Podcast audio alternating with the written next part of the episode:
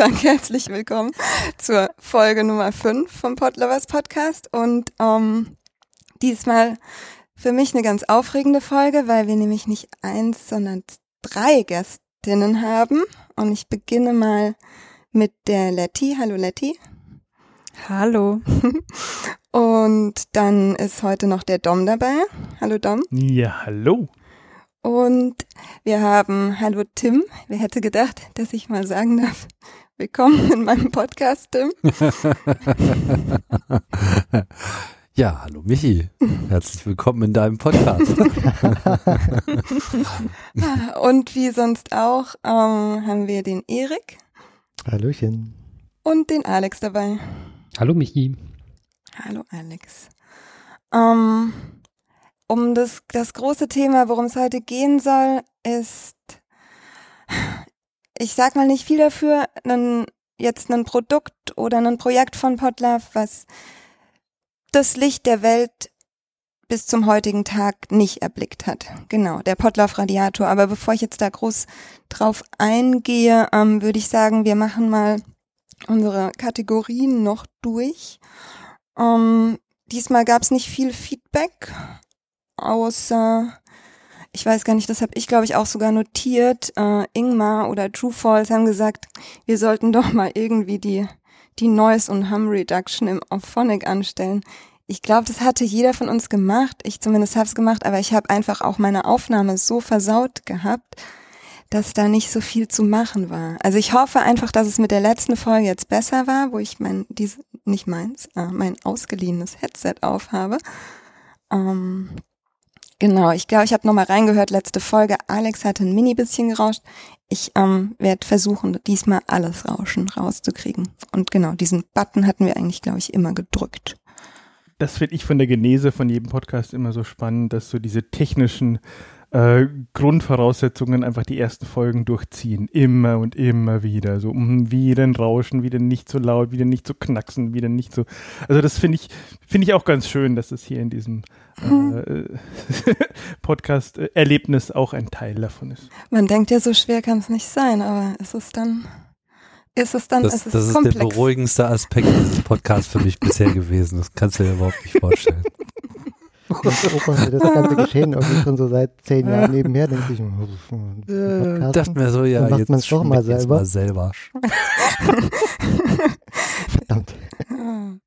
Ja, genau, da kommen wir auch gleich, eine super Überleitung. Was haben wir denn in Folge 4 Neues gelernt? Ähm, ich ich gebe mal an Erik einfach weiter.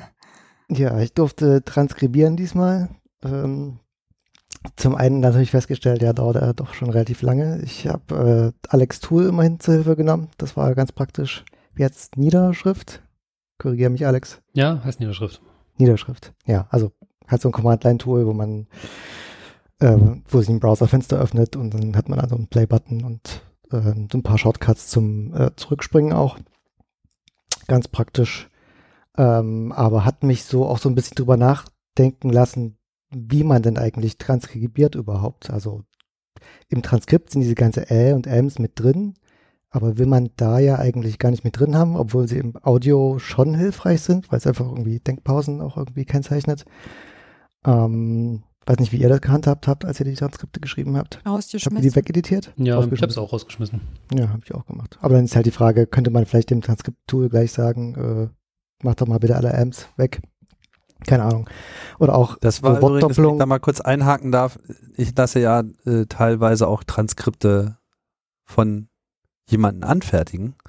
Und als ich damit angefangen habe, war die erste Frage an mich, ja, was, was für ein Transkript soll es denn sein? Soll es wörtwörtlich sein, einschließlich o- oder ohne Äs?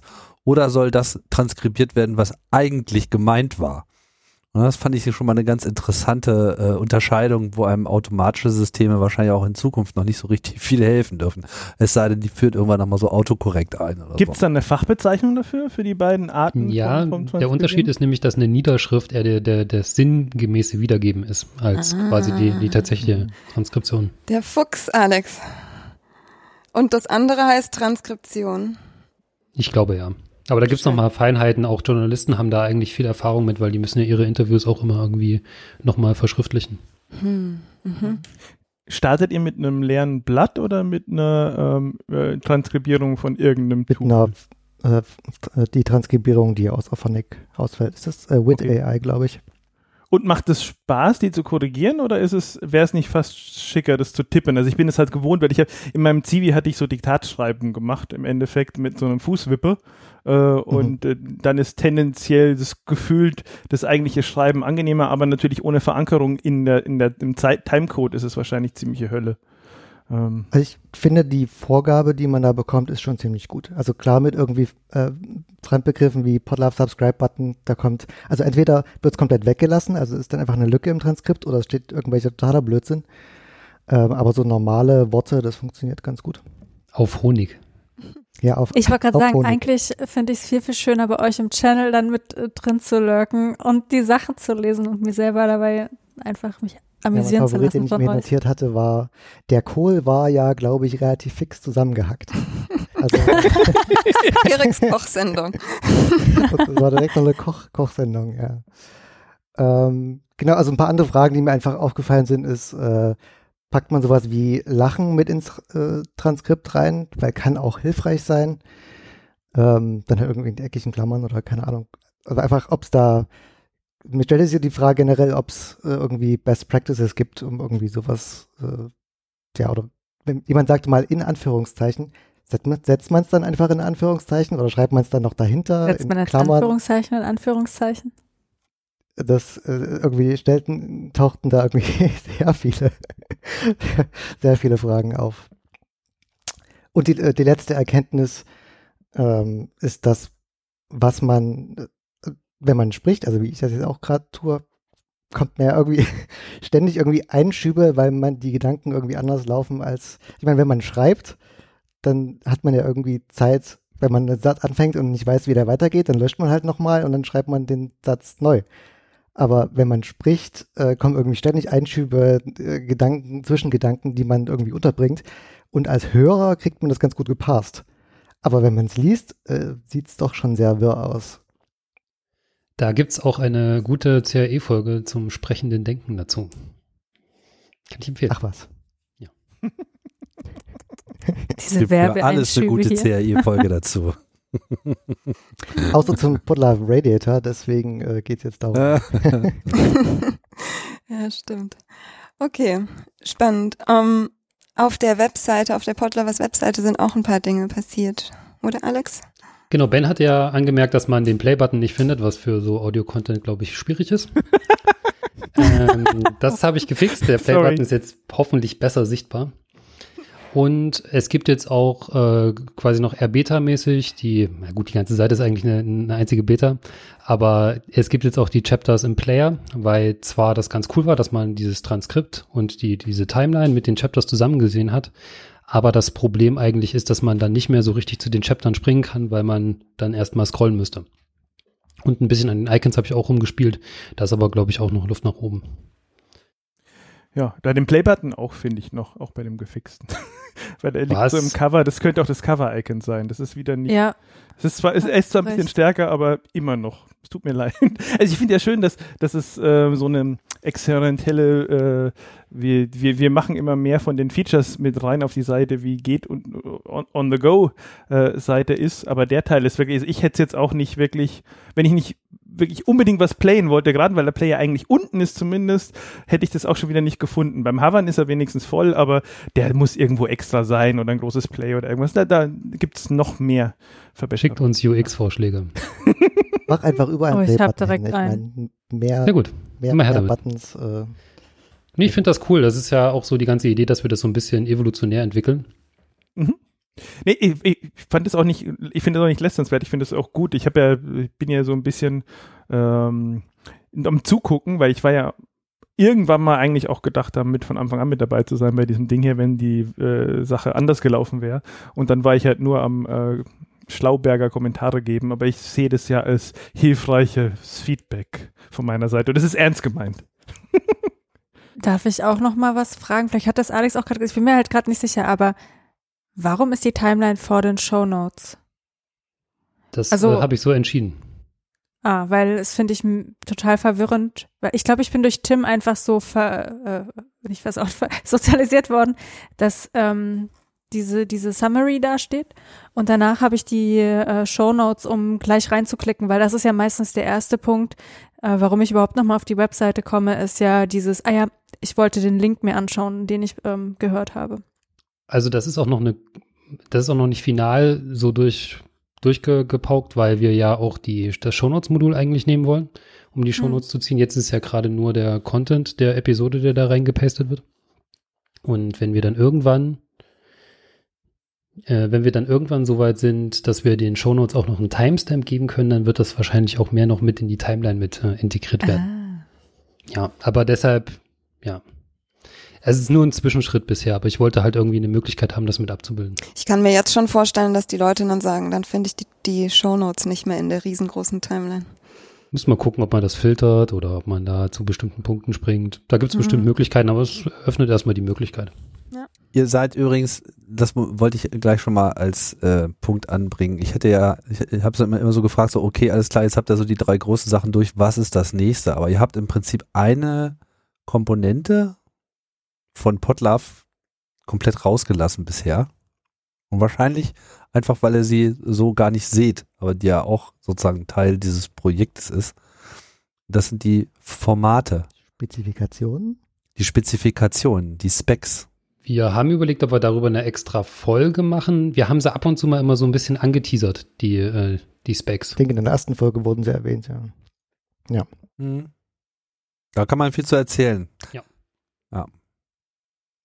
Zum Beispiel die Podlove Timeline, ja, die sozusagen diese Idee von die Shownotes und Transkripte fallen alle in dasselbe äh, Gitter rein, äh, auch schon mal versucht hat äh, anzudenken. Aber das ist so, so eins dieser zahlreichen äh, irgendwo auf, de, auf dem halben Weg verhungerten Projekte die aber trotzdem irgendwann nochmal lebendig werden müssen. Ja, allein über dieses Back könnte man wahrscheinlich eine Episode investieren. Doch, doch, ich denke, das ist, im, ist geplant. Ähm, so, die Chapters sind auch im Player. Äh, hattest du noch was anderes über den Webplayer zu berichten, Alex? Ja, und zwar sind da jetzt, also es gibt ein neues Release vom Webplayer und der ist jetzt äh, äh, accessible und zwar auch so, dass er geprüft wurde und seine Accessibility jetzt äh, bewiesen wurde. Das heißt, im Einsatz auch vor allen Dingen für Hochschulen steht da nichts mehr im Wege. Was heißt denn bewiesen?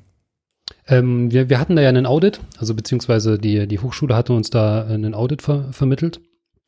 Und da habe ich ziemlich gutes Feedback dazu bekommen. Und das waren das war so ein Ping-Pong, so drei, vier äh, Development-Releases, die ich da gefahren habe. Und am Ende ist es jetzt so, wie sie sich das vorstellen. Mhm. Cool. Super. Mm, Dann war es das auch schon mit den regelmäßigen Kategorien und ich würde sagen, wir beginnen mal mit dem Thema Radiator. Ähm, ich würde ja gerne so ein bisschen chronologisch vorgehen, aber bevor wir das machen, damit die Hörerinnen jetzt vielleicht generell so eine ganz grobe Vorstellung haben, worüber wir überhaupt reden und was dieses Projekt war, dass irgendwie, ich dachte, vielleicht könnte das Erik gut machen, einfach nochmal sagt, was, was war denn insgesamt der Scope dieses Projektes? Was hatten wir mit dem Radiator vor? Was hätte der können sollen? Gibt's da so einen kurzen Elevator-Pitch, bevor wir irgendwie starten können mit den Anfängen? Wie hat alles begonnen? Ich glaube, das würde ich eher an Tim weitergeben. Aber einen kurzen Elevator-Pitch an Erik. Wenn er einmal hier ist. Wir haben einen Sendungstitel. Ähm. Ja. Traut mir keine Zusammenfassung zu. Doch, ich schon, alle anderen nicht. Weil ich würde, genau, danach wirklich dann danach gerne ausführlich loslegen mit, was war der Stand des Potlaus-Projekt? Wie hat das alles begonnen? Nur damit wir einfach die HörerInnen nicht Ja. ganz im Regen stehen lassen. Kein Problem. Der Podlove Radiator ist äh, der Versuch einerseits alles, was bisher im Podlove Publisher so gelernt wurde, äh, neu zu äh, überdenken und das Gute daraus äh, in die Zukunft zu bringen und das, was man besser in der Vergangenheit belässt, eben genau dort auch äh, zu lassen und äh, außerdem unabhängig von WordPress zu werden und dabei im Prinzip alle Funktionalität mit reinzuholen, die man insgesamt für die Veröffentlichung eines Podcasts und auch die Produktion eines Podcasts benötigt. Schön, geil, danke. Genau das hatte ich mir gewünscht. Mm, Dann fangen wir mal an. Mich, ich bin ja auch ein bisschen später ins Projekt gekommen. Wir haben jetzt heute übrigens, vielleicht sage ich auch das nochmal, wir haben jetzt heute das gesamte Entwicklerinnen-Team dabei und Tim als Evangelisten und Vorantreibenden des Projekts. Um, und ich würde gern ganz am Anfang einsteigen, nämlich wann war das, wann habt ihr das erste Mal über den Radiator in dieser Form nachgedacht? Um, was war da der Stand des, des Publishers zu der Zeit? Das hat ja wahrscheinlich recht früh schon begonnen. Ich schätze mal mit Erik und Tim. Kann das sein? Also Ich man muss vielleicht trennen, Genau. trennen zwischen dem Begriff des Radiators, der kam relativ spät. Mhm. Ja, würde ich trennen vom Begriff. Ähm, ich meine, letztendlich fing es mit der Geburtsstunde des Publishers an, weil wir von Anfang an uns zwar dann für WordPress entschieden haben, aber glaube ich auf einer Hirnhälfte schon wussten, dass das nicht dass der, der große Traum ist. Und äh, schon in diesem Moment des ersten Commits oder sogar der ersten Idee. Ähm, vom Gefühl her würde ich sagen fünf Jahre mindestens. Also so lange rolle ich das schon mindestens im Kopf rum. Also fünf Jahre bevor es gestartet wurde oder jetzt fünf Jahre? Nee, vor fünf Jahren. Das ist jetzt so ein bisschen geschätzt, aber das, das ist ja alles, äh, Also gab's es ja schon me mehrere gefühlt für Anläufe. mich länger, äh, weil das ist ja durchaus jetzt zwei Jahre schon fast her, dass wir das Ding gestartet hatten und, und so die grundsätzliche Haltung deinerseits da wirklich einen, einen also ich, ich, ich gefühlt habe ich diese, den, den Pitch schon irgendwann, ich selber noch Das mal kann- gehört auf irgendeinem, ja. auf irgendeinem sehr alten Kongress, aber Ich kann mal kurz gucken, wann meine Dateien hier so, äh, ob ich irgendwelche Erstellungsdaten finden kann. Äh, naja, die sind leider wenig aussagekräftig, wie ich so den Eindruck hat hier. Ob das Historiker später auch machen? In Dateisysteme reingucken, wann Dateien angefasst wurden, wann sie erstellt wurden? Bestimmt. Ich frage mich dann, auch wenn Tim jetzt gleich die, die Daten findet, ähm, wer hat die ersten Zeilen geschrieben? Wann habt ihr euch dafür entschieden, ähm, so mit Elixir geht's jetzt los? Oder habt ihr eine Planung gemacht? Was sind die ersten Steps? Wie, wie ging's da dann konkret los? Ja, ich hab's. 30. Januar 2014 Hm, ist die sechs erste Jahre. Notiz. dann habe ich wahrscheinlich im Kongress davor von dir irgendwie das Ohr voll bekommen. Da war ich nämlich gerade. Nee, da habe ich nämlich, ja genau. Der erste, mit dem ich tatsächlich darüber gesprochen habe, war Astro. Mhm. Ähm, erinnerst du dich da noch? Astro hat doch viel in Erlangen gemacht und äh, hatte doch, Astro hat ja dieses äh, BitTorrent äh, Mhm. gebaut. Hieß es so? Ist das nicht meinst du? BitLove? Also Bit- BitTorrent ist ein Teil von BitLove, aber Nee, BitTorrent Ja, genau, ist der, der ja. Torrent Client, den Astro gebaut hat. BitLove hat aber auch gebaut, glaube ich. Ja. mhm. Ja, Ja. Ähm, auf jeden Fall. äh, genau. Und der war sozusagen ohnehin da in diesem Bereich ganz gut. Und das war so der erste äh, äh, Ansatz, schon mal von, von unten an äh, anzufangen, weil halt einer der wichtigsten Aspekte des Radiators aus meiner Perspektive schon immer sozusagen Ground Up der Download-Bereich war. So, und die, die, die generelle Fähigkeit von dem Teil, möglichst überall hin zu strahlen in alle Richtungen. Hence the name Radiator. Da kommt das sozusagen her. Also die Grundfähigkeit dieses Systems, möglichst effizient Audiomedien in alle Richtungen, in alle möglichen Formate hin zu streamen, laden, anzubieten, zu zählen und so weiter. Das, das ist sozusagen die, die Kernidee vom, vom Radiator und deswegen heißt er eben auch, heißt das auch so. Und du hast dich dann am Anfang mit Erik zusammengesetzt und was geplant oder nachdem du mit Astro gesprochen hast? Ja, da gibt es nicht so einen Anfang. Ich meine, mit Erik habe ich mich von Anfang an, das habt ihr, habt ihr ja auch schon viel drüber geredet, wir haben uns, wir haben uns immer zusammengesetzt. Ne? Erik, also von Anfang an, Mhm. wir hatten einfach regelmäßig immer mal wieder so eine, so eine Session, haben uns hier in der Metaebene getroffen oder ich bin mal nach Leipzig gefahren und haben dann uns einen Tag eingesperrt und sind alles mal durchgegangen. So. Mhm. Und natürlich haben wir da über Konkretes gesprochen, so mit was soll die nächste Version können und was müsste man mal, aber natürlich nebenbei halt auch immer so aus diesem permanenten Frust mit so, äh, das geht nicht mit WordPress und das ist alles so schwierig und PHP riecht nach Lulu, äh, hat sich halt immer wieder auch dieser Wunsch äh, geäußert, naja, eines Tages, ja, ein- eines Tages lassen wir das alles zurück und, und, und, und bauen das mal auf moderner äh, Technologie neu und dann, dann können wir auch andere Dinge machen. Und in diesen Jahren haben sich ja die Rahmenbedingungen auch wirklich signifikant äh, geändert. Also heutzutage ist dieser Gedanke, äh, Code in irgendeiner beliebigen Programmiersprache zu schreiben und das dann mal so mit Schnips auf irgendeinen beliebigen Server bei einem beliebigen Provider zu äh, deployen, da denkt man ja heute gar nicht mehr drüber nach. Als wir angefangen haben, war sozusagen alles außer PHP irgendwie eine Wahnvorstellung.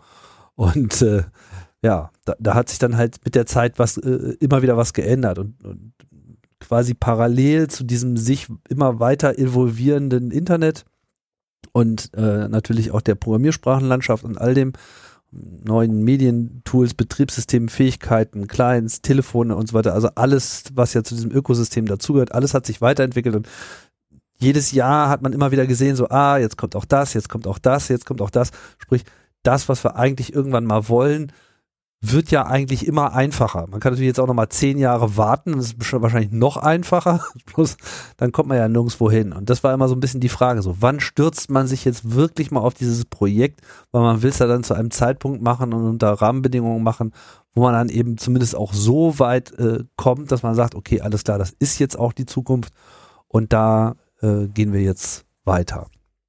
Ja, genau, das habe ich mich gefragt. Wann, was war der Auslöser des Projekts? Wann habt ihr konkret begonnen? Ja, es gibt nicht so einen Tag, sondern wir haben eigentlich immer wieder, äh, immer wieder neu eruiert, so wie könnte man es äh, machen. Und was du jetzt wahrscheinlich meinst, ist, äh, wann hat das angefangen, was wir jetzt zuletzt gemacht haben, was so, sagen wir mal, der, der, der, der, der umfangreichste äh, äh, Schritt war, um das zu tun. Weil es ist ja vorher schon viel Zeit in die Idee äh, geflossen, wa- was soll es überhaupt können?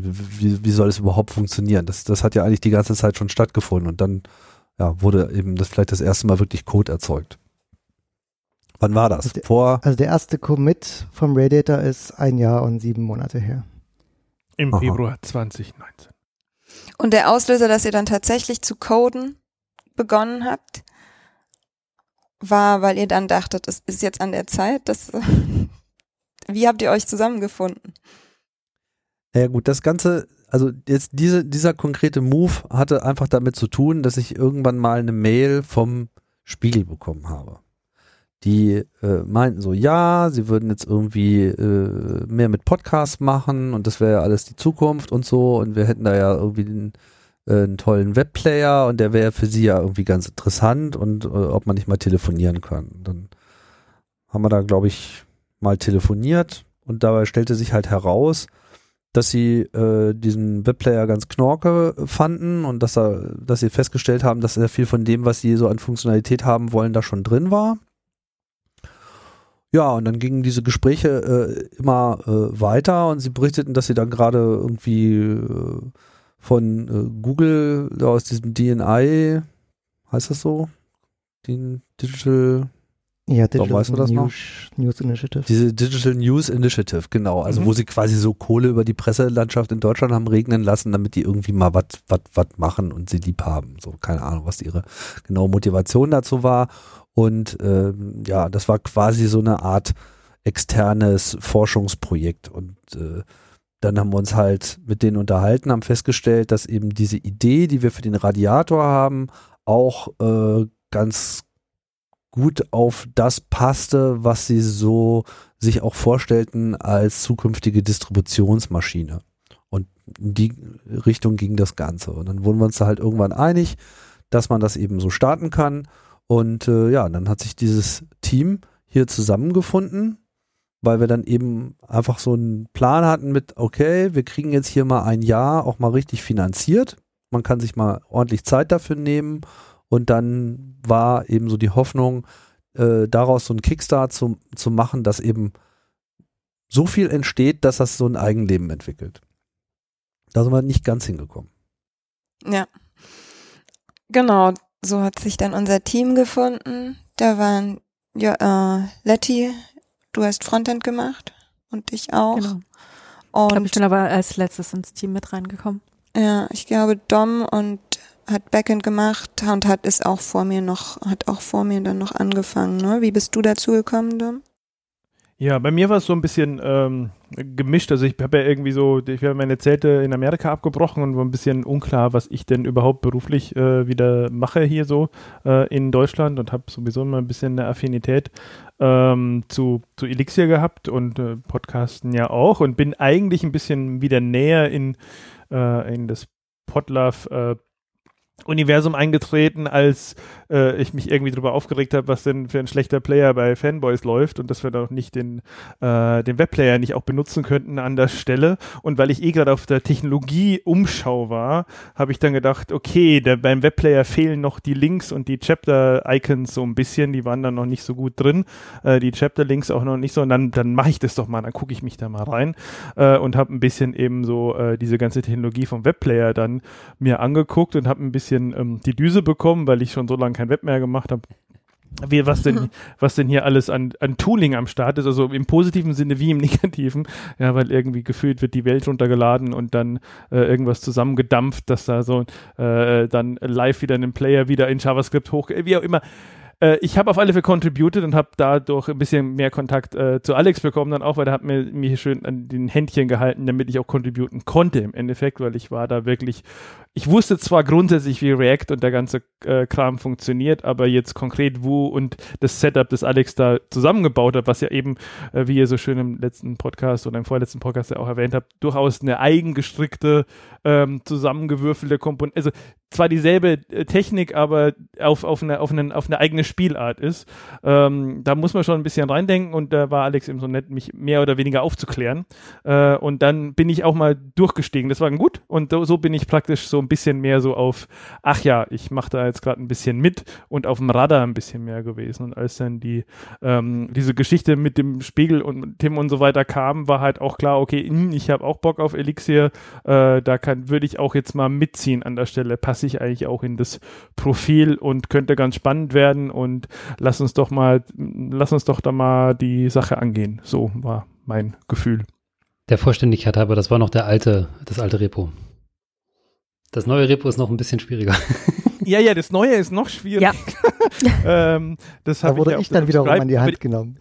Aber Hat jemand eigentlich die Subscribe aufgenommen? Nicht, oder? Da, wo du das erklärt hast, weil da bin ich leider, war ich nicht mehr so fit im Kopf, da habe ich nicht so hundertprozentig aufgepasst, aber da hast du es eigentlich sehr schön auseinandergenommen. Wenn ja, verlinken wir es hier.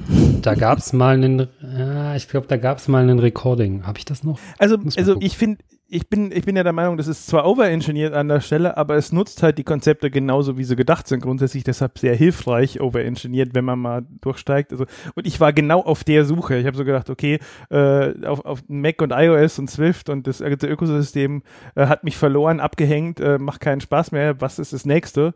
Und dann eben ein ganz sauber äh, gemachtes React-Style äh, Redux-Konzept. Hab mir da, es ist sehr schön, dass ich das mal gesehen habe, hier wie das auch aussehen kann. Äh, Finde ich auch immer noch viel schöner als die Swift UI-Kacke, aber das ist ein Nebenschauplatz.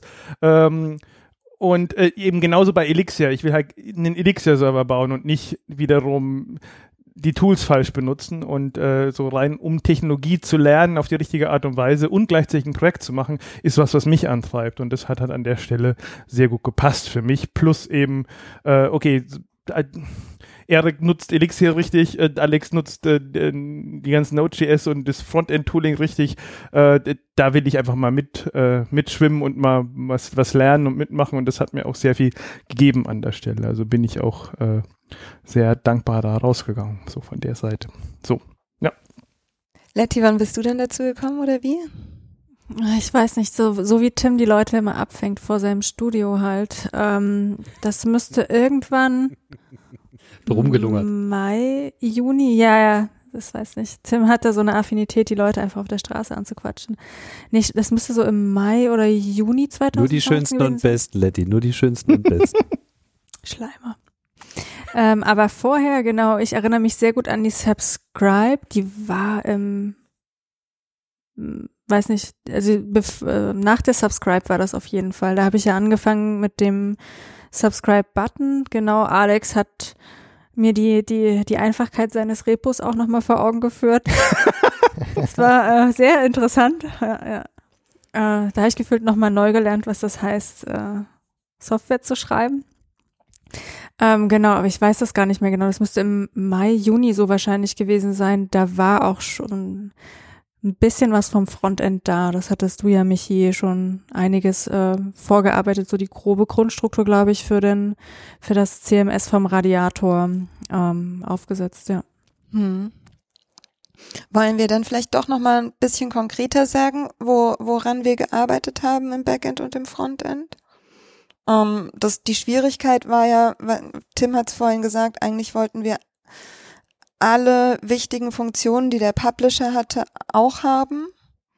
Dann aber alles, was WordPress ist oder selbst schon kann und was wir dafür brauchen, eigentlich auch, aber natürlich ohne WordPress. Das heißt also alles komplett neu geschrieben und aber direkt natürlich dran denken, was wollen wir in Zukunft eigentlich noch erreichen und, und welche Features brauchen wir vielleicht nicht mehr oder wo können wir das UI ganz neu denken, weil wir plötzlich nicht mehr in WordPress gebunden sind.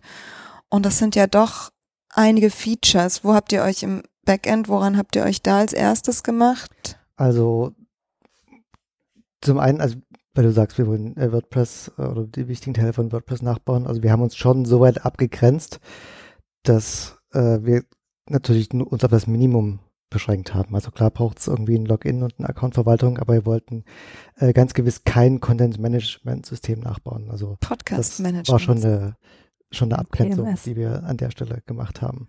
Aber tatsächlich war die ähm, Anfangszeit darauf äh, fokussiert, wirklich so die, ja, das Minimum von überhaupt so einem äh, gehosteten System nachzubauen, was eben einfach irgendwie Login ist, äh, Logout und Passwort vergessen und äh, generell Accountverwaltung und ein rechte System hatten wir auch gleich noch mitgedacht, ähm, dass es eben nicht nur irgendwie ein Admin gibt und Nutzer, sondern äh, eben verschiedene Rechtegruppen und so und wurden davon auch schon ganz schön erschlagen.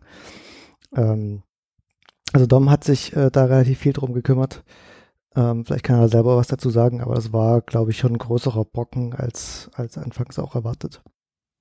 Ja, also das ist, hat, es sind halt viele Basiselemente, die man mal braucht. Also wir hatten es ja schon angedacht, dass es gleich multimandantenfähig sein soll an der Stelle eigentlich auch, falls es mir eben, äh, dass wir es auch hosten könnten für andere an der Stelle. Und sobald sowas multimandantenfähig äh, sein soll, also wirklich, dass es mehrere ganz voneinander getrennte Accounts gibt, die sich zwar wieder irgendwie die Daten teilen, aber da darf nie was durchbluten zwischen denen, da hat man sofort wieder so eine, alles ein bisschen komplizierter. Äh, dann ist natürlich beim Podcasten selber auch, gibt es viele Dateien, Dateien, die da irgendwie hoch müssen, dann irgendwie eine Amazon-Style äh, Bucket-Anbindung in irgendeiner Form, dass man auch Daten hochladen kann, da was machen kann. Dann war die Grundidee auch vom, vom Radiator, dass die komplette ähm, ne, die komplette Funktionalität auch hinter einer, äh, hinter einer API eigentlich verfügbar ist und nicht nur in dem schönen äh, Elixir Phoenix Heim Konsortium äh, äh, einfach mal so als, äh, äh als, als als App direkt funktioniert, sondern dass eben alles über eine API äh, gesprochen werden kann und das hat dann auch dazu geführt, dass es ein bisschen abstrakter wurde an der Stelle, weil man halt so ein Feature gebaut hat und dann hat man hier, okay, REST API, GraphQL, äh, dann hat man wieder ein bisschen mehr gelernt darüber, dass man bei GraphQL durchaus mit den Mutations ein bisschen vorsichtig sein will, weil die nicht so, äh, nicht so mächtig oder nicht so gut laufen, wie man es eigentlich braucht. Also doch wieder REST API und GraphQL und nicht nur GraphQL, da gab es viel hin und her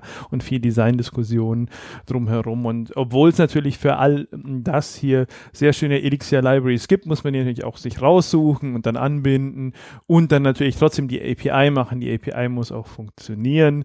Ähm, und das ist einfach vom Basisaufwand, den man dann so treiben muss, im, im, die Menge, die man an Software generiert, nicht wenig gewesen und mehr in dem Fall auch, als wir eigentlich zeitlich in der Lage waren, schnell abzurocken, obwohl wir versucht haben, Gas zu geben an der Stelle.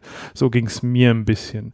Und äh, ich meine, wie ihr dann dazugekommen seid, war ja diese, diese, diese API, ähm, also war ja nochmal ganz klar, okay, äh, es gibt hier einen, einen, einen Frontend, das die API spricht komplett nur und das Backend sollte halt die API zur Verfügung stellen. Das hat halt dann immer so ein bisschen Roundtrip-Schmerzen bereitet, dass wir uns auf eine API geeinigt haben und dann äh, haben wir die implementiert und haben wir die mit Tests implementiert auf unserer Seite, aber dann war irgendwann mal wieder im Frontend klar, ja, so viel Spaß macht die so auch nicht, also müssen wir doch besser die nochmal anders machen und diese ganzen Roundtrip-Zeiten sind halt dann einfach länger dadurch, dass es gleich so groß gedacht war, so an der Stelle. Man sollte an der Stelle auch mal erwähnen, dass der Radiator nicht dafür gedacht war, dass jeder Podcast sich selber seinen eigenen Radiator installiert, sondern dass es irgendwo Podcast-Netzwerke gibt, die solche Instanzen fahren. Das sollte theoretisch möglich sein, aber es ist ja was anderes, als jetzt sich jetzt einen FTP-Server zu klicken und dann ein PHP-Skript hoch, äh, hochzuladen. Na, ich also würde sagen beides, Alex. Also das wäre so meine Erwartung äh, eigentlich daran, dass das äh, auch für einen wunderbar funktioniert und äh, dann auch einen nicht überfrachtet, aber dass es genauso eben auch auf viele skaliert und eben auch so für Community-Installationen. Genau, aber das ist nochmal so ein Komplexitätslevel, was da oben noch mit drauf war, dass du, dass man halt nicht nur an den einen Podcast oder die äh, ja, das eine Netzwerk sogar gedacht hat, sondern an mehrere Netzwerke, mehrere Podcasts. Ja. ja. Aber das ist also, äh, um, um, um nochmal zurück zu der Originalfrage gehen, okay, mit was haben wir denn begonnen? Also im Endeffekt mit, mit der Basis, damit überhaupt ein bisschen was geht. Das heißt, eben die, die GraphQL und REST API äh, Infrastruktur zu schaffen, User-Infrastruktur zu schaffen, äh, die Infrastruktur zu bauen, dass es äh, in dieser API eben sowas gibt wie Podcast-Netzwerke, Shows und, und die einzelnen Episoden, äh, dann, dass ein Feed generiert wird. Äh, Erik war dann relativ schnell auch schon mit gleich An Analytics mit Andenken an der Stelle. Und allein das ist ja schon ein, ein relativ großer Batzen an Funktionalität, der da irgendwie dann rein rein musste, schon bevor es im Endeffekt losgang, so gefühlt. Also es war so, das aber damit damit hat das alles gestartet und hat einfach auch, ja, genau. Ähm, hm. also, ja, vielleicht ein guter Punkt. Also die Basisdatenstruktur für so Podcasts. Ich habe mich natürlich am Publisher orientiert, also mit äh, Podcast-Episoden und so weiter, die äh, Kapitel, Metadaten und so weiter, ähm, die wir da schon drin haben. Aber ähm, so vermutlich das äh, am häufigsten kommende Feedback vom Publisher war schon immer, wie kann ich denn jetzt mehrere äh, Podcasts oder Verwirrung, wie kann ich denn jetzt mehrere Podcasts mit äh, dem Publisher äh, machen? Und also wir wussten einfach, der, der Bedarf äh, ist da, ähm, mehrere Podcasts verwalten zu können. Deswegen war von Anfang an klar, dass der, Pub, dass der Radiator das auf jeden Fall können muss. das ist das, was wir hier Netzwerke genannt haben. Also ein Netzwerk ist letztendlich eine Sammlung von äh, mehreren Podcasts. Ähm, und dann kam aber nochmal eben die Komplexitätsebene des Multimandantensystems drüber, dass es eben nicht nur ein Netzwerk gibt, sondern verschiedene Netzwerke äh, und ein Nutzer äh, verschiedenen Netzwerken angehören kann oder verschiedene Rechte in verschiedenen Netzwerken haben kann. Und noch interessanterweise ist ja das ganze Ding eher mehr oder weniger so eine große äh, Metadaten-Datenbank für die Podcasts. Also, also, die Idee war, dass der Radiator schon auch im Endeffekt die komplette Datenverwaltung ist für deine Podcasts mit deinen Rohdaten, im Endeffekt irgendwann mit allen Metadaten, die du hast, die willst du da hochladen, eintragen. Und das ist so deine, kann deine Source of Truth werden an der Stelle. Das führt dann eben auch dazu, dass sowas wie ähm, Leute, die in einem Podcast teilnehmen, wiederum als Metadatum existieren in dieser Datenbasis. Die könnten aber gleichzeitig auch Users des Systems sein. Und dann sind wir sofort in dieser mentalen Verwirrung, die man dann äh, in der Begriffsklärung selber auch schon gerne äh, durcheinander bringt, nachdem er gefragt wird. Also ich habe, glaube ich, auch äh, gerne, ich glaube, Michi bei Nachfragen auch mal genau die umgekehrte äh, Wahrheit gesagt, als er wirklich war, weil, weil es halt einfach schnell eine sehr komplexe Geschichte war. Also nicht im Sinne von, das braucht alles nicht, sondern schon, ähm, also das hätte man schon gerne, aber die Begriffsbildung ist halt durchaus schwierig und die Datenhaltung dahingehend ja auch, weil man will ja sehr gut in der Lage sein, Leute einzutragen, die jetzt mitgemacht haben in einem Podcast, die jetzt auch einen Account haben, aber den Account nicht, den Account nicht verlinken, weil man nicht will, dass, dass die jetzt über alle Podcasts hinweg auf diese Instanz vom Radiator äh, identifizierbar sind und zusammen, ähm, äh, also das ist nicht ein Datum, es sind unterschiedliche und dann will man sie wieder zusammenführen können eigentlich und dann will man, äh, also es ist, die Wünsche waren, was es alles können soll, waren sehr groß und auch zu Recht und gefühlt äh, haben wir uns in die Breite, ein bisschen zu sehr in die Breite entwickelt. Wobei, das ist jetzt schon fast weiter hinten in der Analyse. Ähm, ich kann ja mal, mal sagen, wo wir im Frontend gestartet sind. Ähm, als ich dazugekommen bin, habt ihr auf jeden Fall schon am Backend gearbeitet und ich habe dann aber doch erstmal mit verschiedenen PodcasterInnen gesprochen. Das waren so zehn wahrscheinlich irgendwie und die haben mir alle ganz lange erklärt, wie sie Podcasts aufnehmen, wie sie den Publisher benutzen, was sie am Publisher noch niemals verstanden haben, was sie total gut finden am Publisher oder was sie auch sagen, dass was zur Hölle soll das, wieso ist das denn hier gelandet und so weiter und ähm, Genau, da hatte ich mir, da, da ist mir dann auch zum ersten Mal aufgefallen, wie viele unterschiedliche, also gefühlt hatte auch jeder irgendwie so ein bisschen anderen Workflow der PodcasterInnen. Mm. Und ja, danach, erst, erst so einige Wochen später, habe ich dann begonnen, das Frontend zu schreiben. Und bei mir war es dann immer auch so ein bisschen, ich wollte natürlich direkt die API testen und da gab's ja auch schon einiges, also war da super viel zu tun. Im Endeffekt jetzt ein visuelles Design oder ein Brand konnte man natürlich eh nicht in der Zeit ähm, entwerfen, aber zumindest ein UX-Design, da hätte man irgendwie ganz viel ausprobieren können. Also ich war so in verschiedenen Modi immer teste ich jetzt die API und baue direkt mal alles ein, was die im Backend schon gemacht haben. Ähm, zur Not auch vielleicht erstmal ohne das perfekte Label und mit einem Inputfeld, was ich später durch eine andere Art ersetze oder durch einen anderen Workflow oder äh, schaue ich mir erstmal an, wie sind die User-Workflows, was wollen wir überhaupt für Funktionalitäten haben. Das war, genau, und dann kam aber Gott sei Dank Letty dabei. Dann lief das alles ein Tick schneller, ja. Wobei die Fragen eigentlich immer noch dieselben geblieben sind, weil es so ein bisschen ähm, schwierig ist natürlich Workflows in, in Forms abzubilden. Äh, also es war halt so, worüber wir immer wieder gestolpert sind, so Nutzer geben was ein, wie gibst du was ein, was hast du da so für Möglichkeiten und ist das, was wir uns gerade denken als Workflow, eigentlich ein sinnvoller Workflow? Ist das ein guter Workflow? Ist es ein Workflow, der vielleicht den Nutzer am Ende ausbremst? Und das war auch immer wieder so eine Diskussion oder wo wir versucht haben, auch so den Kern zu finden, so wir wollen einen Tool bauen, nennen wir es einfach mal Tool, ähm, was den Podcaster, unsere Podcasterin unterstützt und nicht eine Behinderung ist, nicht irgendwie einschränkt, nicht irgendwie vom Arbeiten abhält. Und es sollte halt irgendwie auch Spaß machen, weil ich meine, ich glaube, wir wissen alle, wie nervig ist es mit Software, sich auseinanderzusetzen, die irgendwie zum Kotzen ist. Ja, oder auch ich meine, bei WordPress ist man schon genau auch zuverlässig auch immer wieder dieselben States produziert und wenn ich irgendwo hingeklickt habe, auch wirklich dieselbe Sache passiert. Es war halt schon ganz schön. Michi grinst so. Die Besonderheit an den äh, die Besonderheit an dem CMS war ja auch, dass es eine Variante davon war, da Metadaten oder Daten in den, den Radiator reinzubringen. Durch die, dadurch, mhm. dass man die API hatte, hätte man aber ähm, auch Workflows abbilden können, die jetzt nicht dem Standard en entsprechen oder die jetzt nicht dem, dem normalen, äh, der normalen Podcasterin entsprechen.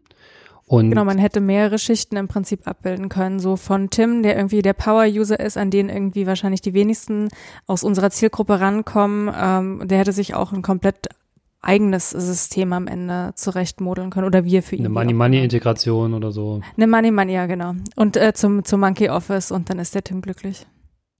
Ich bin die Zielgruppe, Leute. Das, äh, du bist ein Teil der Zielgruppe. Ich hätte uns so vorstellen müssen, die fünf, vier Entwickler oder fünf EntwicklerInnen und die Zielgruppe. Oh, ja. aber das reicht immer die noch Meta, für den Sendungstitel. Ich bin die Meta-Zielgruppe. Die Meta-Zielgruppe, ja. okay, um, genau, wir haben ja dann echt konsistent eigentlich auch zu viert um, mehr oder weniger konsistent dran gearbeitet, mehr oder weniger gut, äh, wie auch immer, ähm, dran gearbeitet. Ich, ich, vielleicht kommen wir mal so Richtung Ende des Projekts, vorläufiges Ende, wie auch immer. Was haben wir denn erreicht in der Zeit? Ähm, wie, wie weit sind wir gekommen? Erik, willst, willst du was dazu sagen? Ähm, ja, also wir hatten am Ende schon ein lauffähiges System, denke ich, so in, in, einer, in einer gewissen Form. Ich habe also vielleicht auch noch eine, eine Bitte? Ich hatte eine installierte Instanz so kurz, kurz vor. ersten potenziellen Abnahmetermin. Ja, also wir hatten es tatsächlich, oder Dom hat es tatsächlich auch schon äh, deployed, weil es ja auch immer noch mal ein Unterschied zwischen äh, es läuft äh, auf meiner lokal auf meiner Entwicklungsmaschine und es läuft tatsächlich auf irgendeinem Server und ist unter einer Domain erreichbar, weil wenn man diesen Schritt geht, dann äh, fallen einem auf, einem, auf einmal immer noch irgendwie so zehn Sachen auf, die man irgendwie vorher nicht bedacht hat, dass irgendwie Domains und Subdomains äh, funktionieren müssen, dass man vielleicht einen CNAME-Eintrag auch konfigurieren können muss äh, und so weiter und so weiter. Die ganze äh, Continuous Integration-Geschichte, das dauert dann doch die ein oder andere Woche. Ähm, aber es lief, also man äh, konnte durchaus Dateien hochladen, äh, Metadaten eintragen und einen validen äh, Feed am Ende erzeugen. Das ging schon. Also war jetzt äh, zählig nicht so das, das höchste der Gefühle äh, und das auch nicht das, was wir uns anfangs so erträumt haben, aber ging, ging schon. Also es ist nicht so, dass irgendwie wir so völlig in ein Loch gerannt sind. Äh, es, wir hatten eigentlich permanent einigermaßen äh, lauffähige Software mit zunehmendem Feature-Set. Ähm, aber haben uns schon äh, gegen Ende in vielen verrannt, glaube ich, in vielen Features. Vielleicht auch eine Eigenheit noch, ähm, die, da wir als Frontend-Team ein bisschen eher angefangen haben, ähm, habe ich von, von Anfang an quasi nicht auf API ein Frontend gebaut, sondern also als Entwickler, ich, ich sehe auch irgendwie ganz gern äh, nicht nur irgendwie äh, Zahlen durchs Terminal fliegen, das war auch ganz nett, aber äh, so gerade so im Web-Kontext irgendwie was testen, da habe ich schon ganz gerne eine Webseite, wo ich irgendwie drauf rumklicke, wo ich auch irgendwie mal schnell ein Formular ausfülle und so weiter. Ähm, und da habe ich selbst von Anfang an äh, quasi ein Frontend dafür gebaut, eben nicht basierend auf der API, sondern einfach als äh, so normale MVC äh, Geschichte, also halt normales Server-Side Rendering äh, Webseite, wie man es halt so gemacht hat, auch vor zehn Jahren. Ähm, und dann später kam die, die JavaScript API davor, äh, die API und das, äh, der JavaScript Client und es lief lange Zeit, also eigentlich bis zum Ende so ein bisschen parallel, weil immer wenn ich Features gebaut habe, äh, dann habe ich die meist auch immer natürlich erstmal sofort testen wollen und nicht nur auf API-Ebene, sondern auch äh, in meinem eigenen Frontend. Äh, und ich glaube, äh, die, diese, dieses ganze Parallel-Entwickeln hat auch ein bisschen Ver Verwirrung gesorgt. Auch, auch beim Deployment dann, weil man nicht so richtig wusste, okay, was ist jetzt eigentlich äh, das, das End, Frontend? Ähm, ja, weiß nicht, weiß nicht an welcher Stelle man da hätte auch irgendwie besser besser arbeiten die, können, aber ja. Die Gefahr bei, bei dem Ansatz dann quasi da einen Frontend gleich vor deine Daten zu schnallen, ist natürlich, dass du automatisch davon ausgehst, dass die Daten eine, eine spezielle Struktur haben. Klar, haben sie.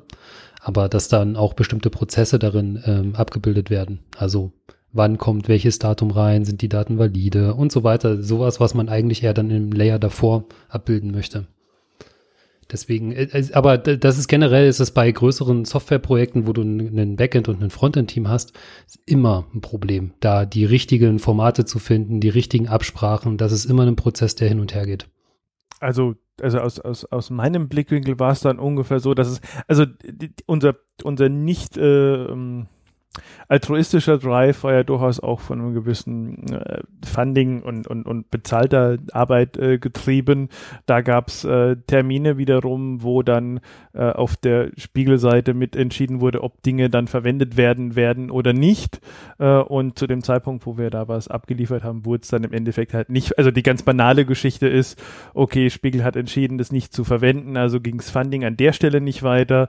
Also war es für uns dann auch noch nicht weit genug, um jetzt äh, da nochmal selber Gas zu geben und reinzuhängen, ohne dass wir irgendwie bezahlt werden, glaube ich. Das war, glaube ich, so äh, der ganz banale hm, jetzt mal vorerige Abschluss dieses Projekts, weil es ist jetzt zwar was da, was ein Grundstock wäre für äh, für, für, für dieses äh, für diese für diesen für den für den Radiator, aber es ist halt an allen Ecken noch nicht äh, einsatzfähig genug. So, es ist nur eher so, Working Pro ich meine, und von der Dauer, wir haben im Endeffekt ja ein halbes Jahr so reingesteckt hier in der Konstellation und äh, bei dem, bei dem Scope finde ich das durchaus auch legitim, was da rausgekommen ist. Also ich finde jetzt nicht, dass wir besonders langsam waren an der Stelle, sondern eher so, okay, das ist ein großes Ding und das hätte jetzt äh, mit noch einem, mit noch einem halben, dreiviertel Jahr Funding hätten wir da durchaus noch äh, was dann raus, also das war schon auf dem Weg, sagen wir es mal so, aber es ist halt wirklich so,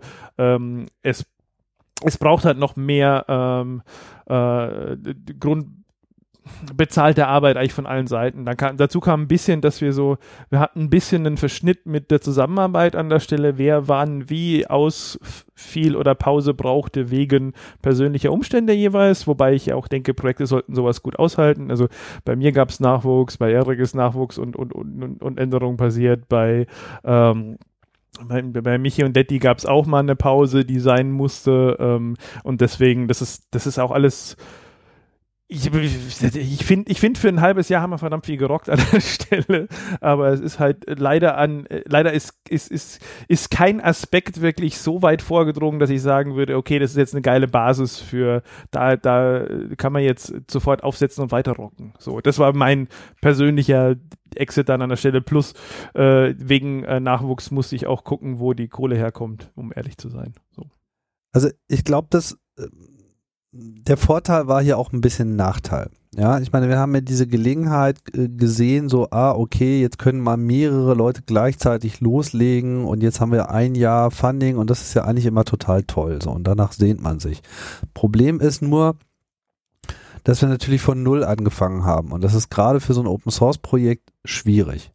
Ne? Weil du ja eigentlich erstmal ähm, die erste Zeit eigentlich erstmal abtasten musst. Eigentlich, eigentlich hätte man erstmal mehrere äh, Testballons starten müssen und, und, und, und Dinge ausprobieren müssen. Und man hätte äh, vielleicht auch nicht vom Start weg zum Beispiel mit dem Frontend loslegen müssen, weil eigentlich die Würze dieses Radiators liegt nun mal im Backend. Also natürlich braucht man auch etwas, wie man es benutzt so, aber äh, es ist ja äh, quasi die Kernidee ist, dass äh, das ist glaube ich, auch bisher noch gar nicht so klar gesagt worden, ne, was der Radiator letzten Endes eigentlich ist.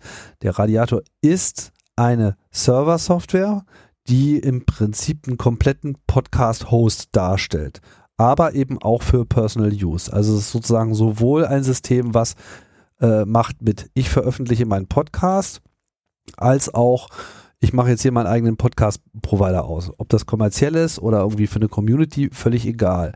Aber im Wesentlichen ist die gesamte Funktionalität und die Workflows, die es letzten Endes auch abbilden soll, gedacht für den Server. Und jegliche Funktionalität, die da drin ist, wird über ein API angeboten. Und das erlaubt halt unter anderem auch die äh, ja, Erschaffung eines User Interfaces über dieses API. Und alles begann hier zwangsläufig dadurch, dass das jetzt so ein Ready, Set, Go und jetzt ist die Kohle da und zack und jetzt haben wir alle Zeit und jetzt fangen wir alle gleichzeitig an. Und dann standen halt alle so ein bisschen so voreinander, ja, was denn jetzt eigentlich zuerst und was ist denn jetzt hier eigentlich äh, äh Phase, obwohl sich das eigentlich hätte alles noch so ein bisschen austarieren müssen. Also hätten wir, sagen wir mal, schon mal ein Jahr äh, zumindest so mit einer mit mit 10, 20 Prozent der Energie äh, über ein Jahr verteilt so schon mal die ersten Sachen ausprobiert, ja, ohne gleich diesen Anspruch mit, das muss dann auch gleich äh, die finale Lösung sein, hätten wir sicherlich ein bisschen bisschen besseren Startpunkt gehabt. Aber das war halt nun mal nicht so. Also da konnte man ja jetzt auch nichts äh, ändern und ich sage auch nicht, man hätte die Gelegenheit nicht nutzen können. Aber das war definitiv etwas, was es dann ein bisschen schwierig äh, gemacht hat. Zumal ich jetzt auch ähm, in der Betrachtung, was hier eigentlich wann, wo, wie sein äh, sollte, mir auch noch nicht so hundertprozentig sicher bin, ob die Struktur, die es jetzt gefunden hat, auch wirklich das ist, womit man äh, weitergehen sollte. Die Grundlage ist auf jeden Fall, äh, also ein Teil der Grundlagen ist auf jeden Fall da. Ähm, aber gerade wenn man das jetzt als Open Source Projekt weiterführen möchte und was weiß ich, vielleicht gewinnen wir ja auch noch Leute, die Lust haben, äh, sich insbesondere in dieses Backend mit reinzuwerfen, weil da ist noch sehr, sehr, sehr viel Gold zu heben. Ähm, muss, muss man halt äh, schauen, dass, dass man erstmal diese, diese Grundlage im, im, im Backend irgendwie hinbekommt.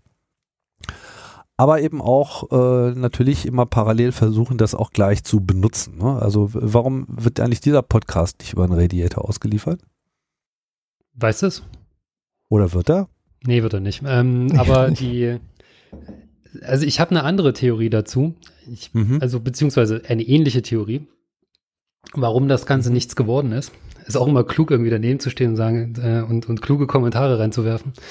Ja, ähm, muss ja auch, äh, muss ja auch schon auch sagen, Alex hat ja in dem Projekt eher so eine Beraterfunktion eingenommen, die durchaus äh, die ich, äh, die ich zu, zu, würdigen weiß, technisch, aber so jetzt, du hattest ja leider nicht Ressourcen, um wirklich aktiv ja. mitzubekommen. Ich war an den Player in der Zeit äh, ganz schön ähm, genommen. Also, um die Perspektive praktisch einzuordnen. Ja, ja. äh, also was, was diesem Projekt oder was generell, würde ich fast sagen, Open Source Projekten meistens fehlt, ist Projektmanagement. Und zwar alle unsere Open Source Projekte, die wir ähm, im, im Podlove-Schirm haben, die zeichnen sich dadurch aus, dass wir immer eine Person haben, die da die dominante äh, Rolle einnimmt und da die Arbeit dafür leistet. Und alle Projekte, da würde ich mal sagen, der Publisher ist gerade so am Limit, ähm, passen auch noch in den Kopf eines Entwicklers. Und ich glaube, dass der Radiator ein solches Projekt ist, dass man das, dass man nicht mehr alleine äh, stemmen kann. Das ist einfach von der Komplexität und äh, was man da alles beachten muss und wie viel Zeit das kostet, da Features daran zu entwickeln, ist es nicht möglich für einen einzelnen Menschen, äh, das zu, zu machen.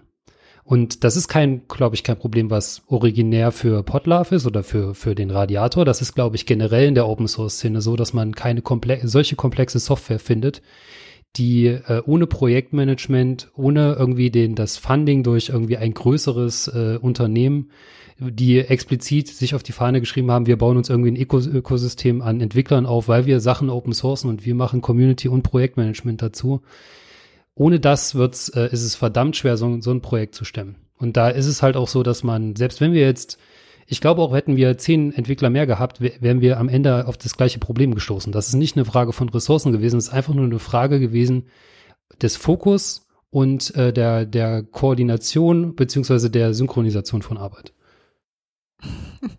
Lachst du wegen Fokus, wegen und, Fokus Spiegel? und Spiegel? Ja, ja, ja. Achso, ja, ja, das, das war Absicht. Immer ein Problem mit Fokus, aber, ähm, ich gebe also, Alex völlig recht würde mhm. ich, ich gebe alles Alex völlig recht. Du brauchst abnen. Das Team hat auf jeden Fall diese, wenn man wirklich Frontend gleich mitmachen will, was man auch hinterfragen kann, da gebe ich auch völlig recht, aber das hat allein im Backend vielleicht schon zwei bis drei Leute für die Zeit gebraucht und ab da brauchst du, ab einem Team würde ich sagen, von drei brauchst du mindestens jemanden, weil das einfach zu groß wird für den Kopf, äh, brauchst du jemanden, der von außerhalb das leitet, der also nur Management oder Organisationsaufgaben übernimmt. Ja. Ja. Also die, die, diese ganze Eigenschaft eines, eines PMs an der Stelle eines, eines äh, Produktmanager ins ähm, ist wirklich einfach wichtig wegen der Größenordnung an der Stelle und auch wegen der, okay, äh, diese Entscheidungen, welchen Aspekt wir von dieser großen Masse an, an der eierlegenden Wollmilchsau, dieser Radiator im Endeffekt dann wurde, auch die man verfolgt, da braucht's einfach äh, eine Person, die da den Hut auf hat und das macht. Und wenn man ehrlich ist, waren wir, also alle fünf Beteiligten an der Stelle, ich nehme jetzt mal, mal, mal Tim mit rein, alle nicht ähm, haben diese Position so nicht aufgefüllt. Das ist praktisch wirklich so, von, von Tim kam am meisten Input äh, von, und von, von uns EntwicklerInnen gab es halt äh, am meisten pragmatische, okay, lass es doch mal irgendwo äh, eine gute Kante setzen, damit es irgendwie, ähm, irgendwie ein, ein viable Product werden kann. Das Problem war aber, dass äh, zumindest, wenn ich jetzt mal aus meiner Perspektive spreche, aber so habe ich es erlebt, äh, dass von uns Entwicklerinnen keiner wirklich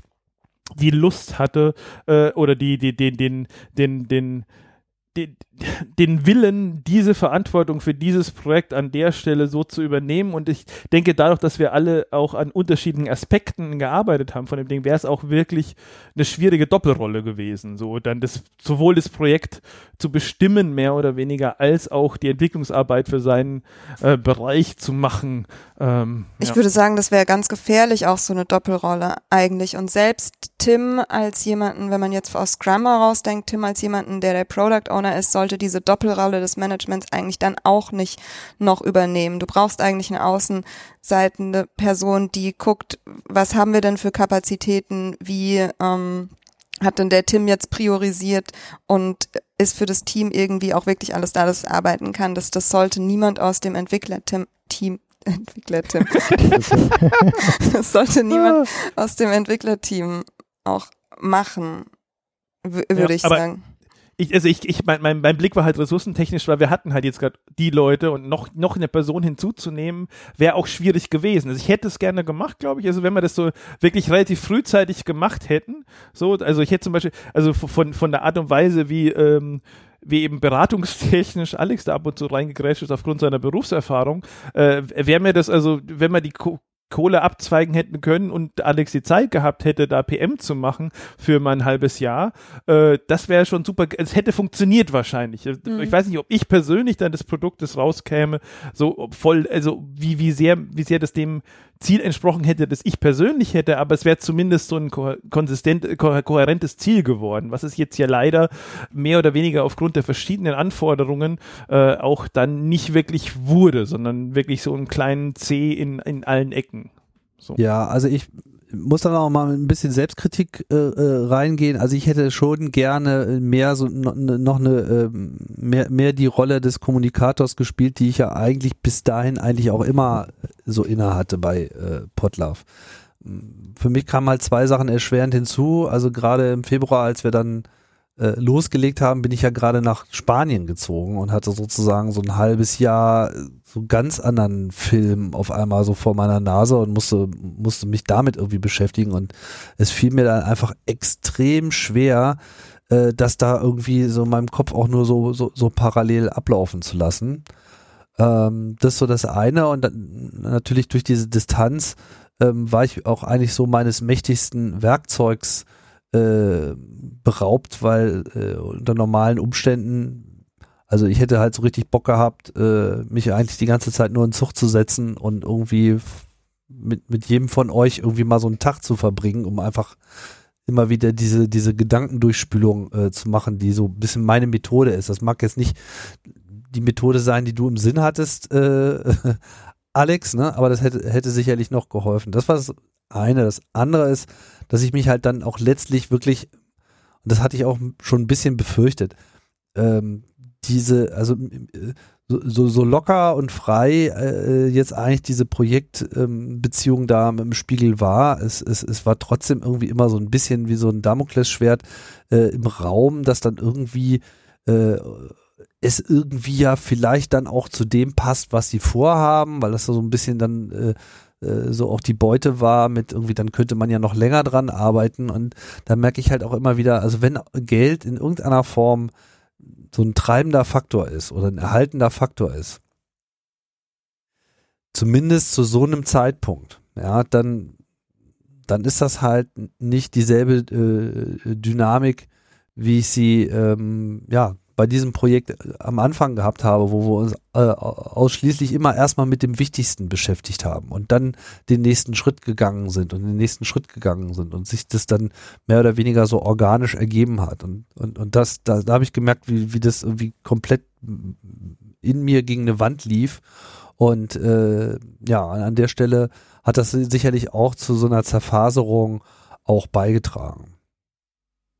Es war auch, muss man mal dazu sagen, das erste Projekt der Größenordnung überhaupt für, für Potlove. Also alle Projekte waren im Grunde Ein-Personen-Projekte. Der Webplayer war immer ein Ein-Personen-Projekt. Also zwar immer wieder übergeben an andere ja. Personen, Mhm. aber immer eine Person im Grunde. Der Button, klar, gab es irgendwie mal hier einen Designer und so, aber äh, auch eine, eine Person und auch der Publisher, gut, der, der Chemiker war eine Zeit lang relativ aktiv, aber trotzdem war ich Aber das ist wieder vielleicht auch schon wieder geguckt, denn dann gab's mal hier oder wieder einen Designer. Auf unserer Frage steht ja schon wieder, wieso gibt's keine Projektmanager im Open Source Bereich? Das kann man auch immer für Designer. Die Designer sind ja schon Teil des Teams. Naja, die kommen, bei, kommen und gehen bei. Das äh, muss man halt, wenn man sich mal einen greifen kann, dann kriegt man irgendwie mal ein bisschen Input und dann muss man davon wieder ein paar Monate leben. Du bleibst hier. Hm. ähm, ja, nur so, so al- als Kontext. Also das war, wir sind da, glaube ich, unbewusst auch in diese, diese Größe des Projekts reingerutscht. Einfach weil wir wussten, okay, wir haben jetzt Budget, dann, dann suchen wir uns einfach mal die Leute zusammen, die wir sonst nicht irgendwie in, in ein Boot bekommen hätten. ähm, so, so kurzfristig, weil einfach äh, das, das Geld da ist. Aber dann haben wir die Komplexität nicht, nicht verwaltet. Man darf jetzt auch nicht vergessen, dass diese, so dieses Chaos, in dem wir sonst normalerweise entwickeln, das hat ja auch was, was sehr, wie soll ich sagen, Kreatives an sich. Dass bestimmte Sachen, die man halt einfach ausprobiert, einfach nur weil es geht, ähm, führen dann dazu, dass man dann bestimmte Features entwickelt oder Aspekte an einem Produkt oder an einer Software entwickelt, die es vorher wahrscheinlich in einem normalen Projekt einfach nicht gegeben hätte, weil niemand äh, dafür die, das Geld in die Hand genommen hätte, um das zu investieren. Das ist super. Also das, das macht ja auch, auch Spaß, sich da quasi an einer bestimmten Thematik komplett abzuarbeiten, das von einer anderen Perspektive sich anzuschauen. Das funktioniert halt auch halt irgendwie leider nicht für, für solche großen Projekte. Und da wäre es halt mal sehr interessant, ob es, ob es jemanden gibt, der das schon mal in so einem großen Projekt umgesetzt hat. Ja, der möge sich bitte melden. Bitte bei uns. ähm, die Frage haben wir so konkret noch nicht gestellt und ich würde das gerne aber erklären. Nämlich von, wenn man dem jetzt so zuhört, könnte man auch sagen, okay, aber ihr sagt doch irgendwie, ihr habt irgendwie schon recht viel jetzt zu viert erarbeitet. Ähm, wieso arbeitet ihr denn jetzt nicht einfach ganz, ganz langsam weiter, ohne Geld, in der Freizeit, wie wir es ja vorher auch gemacht haben. Da waren wir dann einfach sehr, sehr viel langsamer. Das wäre ja jetzt der, der logische Schluss. Wieso sind wir da jetzt an so einer Stelle geraten oder wieso ist es generell vielleicht sogar in der Softwareentwicklung gut, neu zu schreiben, nochmal anzufangen, nicht da weiterzumachen? Also, vielleicht mal, hat vielleicht auch jeder seine eigene Position dazu, aber also bei mir ähm, mit dem Publisher, anfangs ging das einfach, weil einfach, habe ich glaube ich in der entsprechenden Episode auch schon erwähnt, einfach komplett andere Lebenssituation. Und da hatte ich einfach die Zeit äh, und die auch die Motivation, da einfach so lange dran rumzubasteln, bis es irgendwann mal live war. Ähm, und jetzt gibt es den Publisher ja immer noch und ich habe halt immer noch die Maintainer-Rolle davon. Also das beschäftigt mich in meiner Freizeit nebenher zur komplett geänderten Lebenssituation von nicht mehr Student und Single, sondern äh, Vollzeitarbeitsstelle mit äh, Frau und Kind. Ähm, und allein das Maintenance des Publishers lastet mich eigentlich aus. Und solange ich dann noch Vollzeit nebenher arbeiten muss, ist einfach keine Zeit dafür, zwei Open Source Projekte parallel äh, zu entwickeln. Ähm, wenn, wenn ich da mal gleich mich, mich an, anschließen mag an der Stelle, also bei mir ist auch die persönliche Lebenssituation, die sich verändert hat. Also mit dem Nachwuchs hat sich einfach das Zeitkontingent massiv nach hinten verschoben, plus äh, meine Seite des, äh, der Erwerbstätigkeit ist noch relativ offen im Moment und die Art und Weise, wie ich die gerade gestaltet habe, nämlich meine alte Firma zurück zu übernehmen, in irgendeiner Form, ist auch noch nicht ausgestaltet im Sinne von, okay, wie kommt jetzt der eigentliche Geldfluss zustande? Und da ist einfach diese freie Ressource für Open Source Software, äh, die jetzt nicht da reinfließt, die ist einfach nicht da. So, wenn ich ganz ehrlich bin. Und mit der, äh, mit dem ganzen, die Welt geht ja unter da draußen. Ich weiß nicht, ob ihr es mitbekommen habt.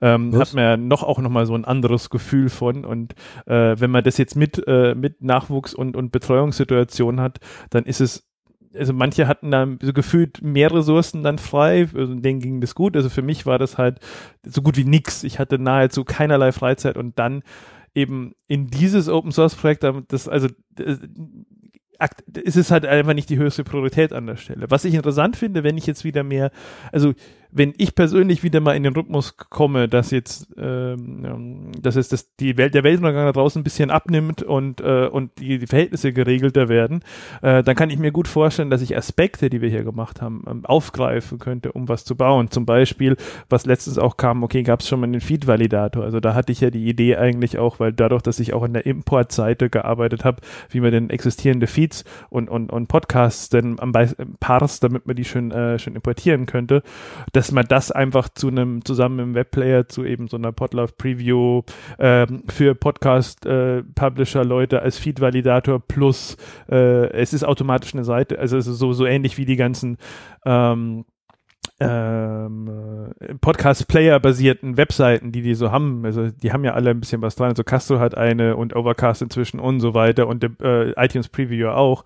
Aber wirklich so als eigenständiges Zack, bumm, du zeigst das auf einen Feed und dann hast du halt eine, eine schöne Webseite, wo du sowohl technische Informationen bekommst, was du verbessern könntest an deinem Feed, als auch was abspielen. Das wäre dann so, okay, das wäre das, wo ich jetzt aufgreifen würde und den Code, den ich geschrieben habe fürs Importieren, dann noch weitertreiben würde, um dann ein sauberes Elixir-Modul zu haben, das dann andere Leute wieder verwenden können, um dann vielleicht wieder weiter einzusteigen. Also ich würde praktisch also meine persönliche Wiedereinstieg in diese, in diese Sphäre wäre gerade, okay, ein bisschen das, den Code, den ich dazu beigetragen habe, jetzt so aufzugreifen, wie ich es für sinnvoll halte, ein bisschen aufzuräumen, äh, einzuarbeiten, alleine was zu machen und dann sich wieder anzunähern, eine größere Aktion zu machen vielleicht. So, das wäre so die Geschichte, die passieren würde, wenn denn die Zeit übrig wäre, die es im Moment halt auch ehrlicherweise einfach nicht ist. So.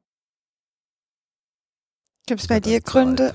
Entschuldigung, gibt es bei dir Gründe, Letty, oder ist sowieso, wenn das Backend nicht weiterentwickelt wird, was soll man dann im Frontend machen? Naja, ich glaube, wo ich halt häufig drüber gestolpert bin, dass einfach der Input nicht da war, ist, dass die Nutzer gefehlt haben. So, und es ist natürlich ein Frontend super schwierig zu entwickeln, wenn man, ich sag mal, im Glashaus sitzt. So, Klar, wir können uns alles Mögliche überlegen, uns noch die schönsten Farben und Hinweise und was weiß ich nicht überlegen, aber wenn die Nutzer nicht da sind, die uns aktiv Feedback geben und jedes kleine Feedback hilft halt einfach im Frontend, um voranzukommen, dann kannst du halt nicht effektiv entwickeln. Ich glaube, das ist eher mein Problem am Ende gewesen. Das ist dann häufig auch gegen Ende ja gewesen, so dieses, okay, wir sind immer nur die Tester, nur wir oder vielleicht Tim, aber Tim ist die Zielgruppe, gut, das haben wir definiert, aber eben, es war halt sehr, sehr wenig. Und die, die Breite hat so ein bisschen gefehlt, um Input von anderen zu bekommen. Und ich glaube, davon leben halt auch viele Projekte. Ich weiß nicht, da wird Alex wahrscheinlich auch ein Lied von singen können, wenn er mit den ganzen Podcasterinnen einfach zu tun hat, ständig, die irgendwie sagen, hallo, hier funktioniert was nicht mit dem Webplayer. So hast du ja den Austausch. Und der war bei uns überhaupt nicht da. Und ich glaube, das ist für mich im Frontend ganz, ganz schnell ein Problem, weil wenn ich im Backend bin, genau, da kann ich mir mein, mein, meine, meine, meine Insel suchen und habe erstmal so ein bisschen vielleicht schneller einen Erfolg, aber im Frontend ist das ganz, ganz fix so ein, okay, ich baue mir irgendwas und ich weiß aber nicht, ob das sinnvoll oder der größte Mist gerade ist. Ähm, das wäre halt so ein bisschen schöner, irgendwie einen Ansatzpunkt zu haben mit dem Frontend, wo wir konkrete Userinnen haben, die einfach auch Feedback geben und sagen, ey, was ist das da für ein Scheiß, den ihr da gemacht habt? Warum ist das so strukturiert, wie es gerade strukturiert ist?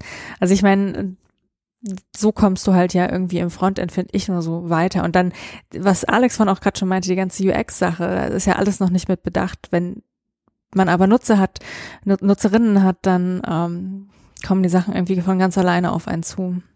Ja, das stimmt.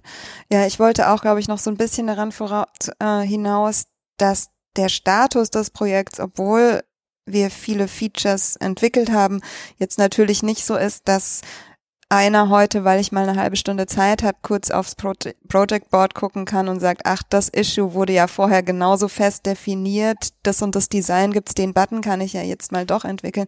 So so in diesem Status ist das Projekt einfach nicht. Und dem Projekt würde es selbst, wenn man sagt, wir haben aus den seltsamsten Gründen jetzt doch wieder Zeit, alle vier dran zu arbeiten, würden wir vielleicht trotzdem sagen, aber okay, den und den Teil schmeißen wir weg, das und das denken wir, wissen wir jetzt schon, das denken wir hier nochmal neu und so weiter. Deswegen ist es leider nicht so einfach, ähm, da wir alle vier nur sporadisch Zeit haben oder selbst wenn andere dazukommen, das Projekt auch einfach nicht in einem Status ist, wo man von außen einfach mal draufspringen kann. Und auch da, finde ich, sieht man wieder, für so ein großes Projekt braucht es dann einfach irgendwie noch eine andere Rolle, die eben sowas wie das Issue Board oder Spezifikationen und Anforderungen irgendwie auf dem aktuellen Stand hält oder mal definiert. Aber weil du es gerade so schön sagst, so von, von äh, außen drauf springen. Das ist immer so dieser, dieser große Open Source Traum, dass man irgendwie so äh, Source Code ins Internet stellt und dann, dann kommen die Horden an äh, und contributen Code, aber die Realität sieht dann doch äh, anders aus. Also nicht, dass keiner kommt, aber ähm, die brauchen ja dann trotzdem jemanden, der ein Händchen hält. Und letztendlich, je mehr Leute da sind, desto mehr Arbeit ist es trotzdem für den Hauptmaintainer. Also es ist ja, ja, nicht so, dass es äh, dann mehr äh, dem Maintainer Arbeit abgenommen wird oder dass sich die Arbeit verteilt, dass jemand einfach kommen könnte, was contributed und dann wieder geht, äh, sondern der muss ja schon äh, irgendwie ins, zum einen muss sich erstmal reinfinden und braucht da äh, irgendwie Händchen halten, muss dann was contributen, dann ist das Feature da und muss von diesem Moment an maintained werden. Und häufig gehen die Leute dann aber wieder und ähm, muss trotzdem noch maintained werden. Also Ja, es ist so, ein, so eine generelle Miss Misskonzeption von wie Open Source äh, funktioniert, die da auch mit reinspielt.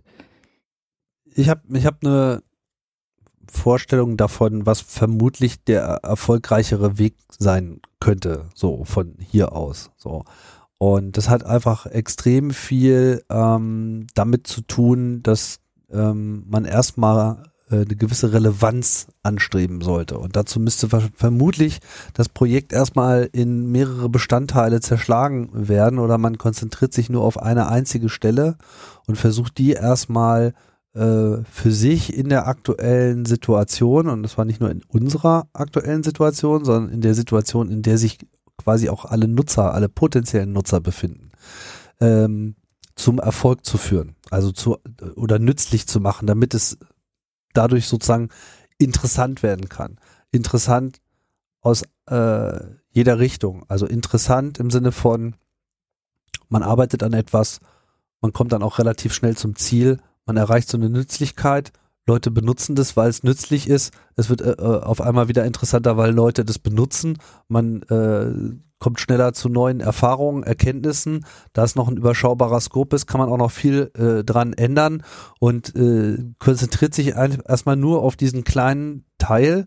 Und wenn man das Gefühl hat, okay, alles klar, das funktioniert jetzt, das, das, das, das nützt auch schon Leuten etwas, dass man dann an, äh, dass man dann zusieht, dass man von dort aus Schritt für Schritt schon mit einer gewissen Geradlinigkeit die ganzen anderen äh, Teile dieser Perlenkette so langsam da auf den Faden draufgeschoben bekommt. Einfach, weil es halt überschaubar ist, weil man dann irgendwie so einen kleinen Teil auch äh, schneller Hilfe ranholen kann, weil du eben nicht gleich mit so einem, oh, hier ist ein mega komplexes Projekt, was nur zu 50 Prozent durchspezifiziert äh, ist und wir suchen irgendwelche Leute, die irgendwie irgendwo irgendwie helfen können, dass wir von 50 auf 75 Prozent kommen dass das nicht äh, attraktiv ist, das, das, das erklärt sich ja irgendwie von äh, selbst. Und Erik, wir haben da auch schon, äh, schon auf dem letzten Kongress äh, schon mal drüber gesprochen, sozusagen, äh, über diesen äh, Ansatz. Und ehrlich gesagt sehe ich auch immer noch ähm, das als den richtigen Weg an, dass wir quasi ein bisschen wegkommen von dieser Krux, dass der Radiator ja im Prinzip mit allem bricht, hin zu einem mehr evolutionären Ansatz, der äh, schaut, okay, was haben wir, was können wir jetzt sozusagen verbessern, was, was wäre jetzt der wichtigste Teil, den langsam äh, mit, mit dem existierenden Ökosystem verbinden und äh, schauen, dass man dann sozusagen so ein, so ein, so ein, so ein Sog, so eine Sogwirkung erzeugt, sowohl für Entwickler als eben auch für, für die Nutzer. Das war jetzt die allgemeine Beschreibung. Ich kann auch noch genauer werden, aber ich weiß ja immer noch nicht, wie lang dieser Podcast äh, sein soll. Da ich das transkribieren muss.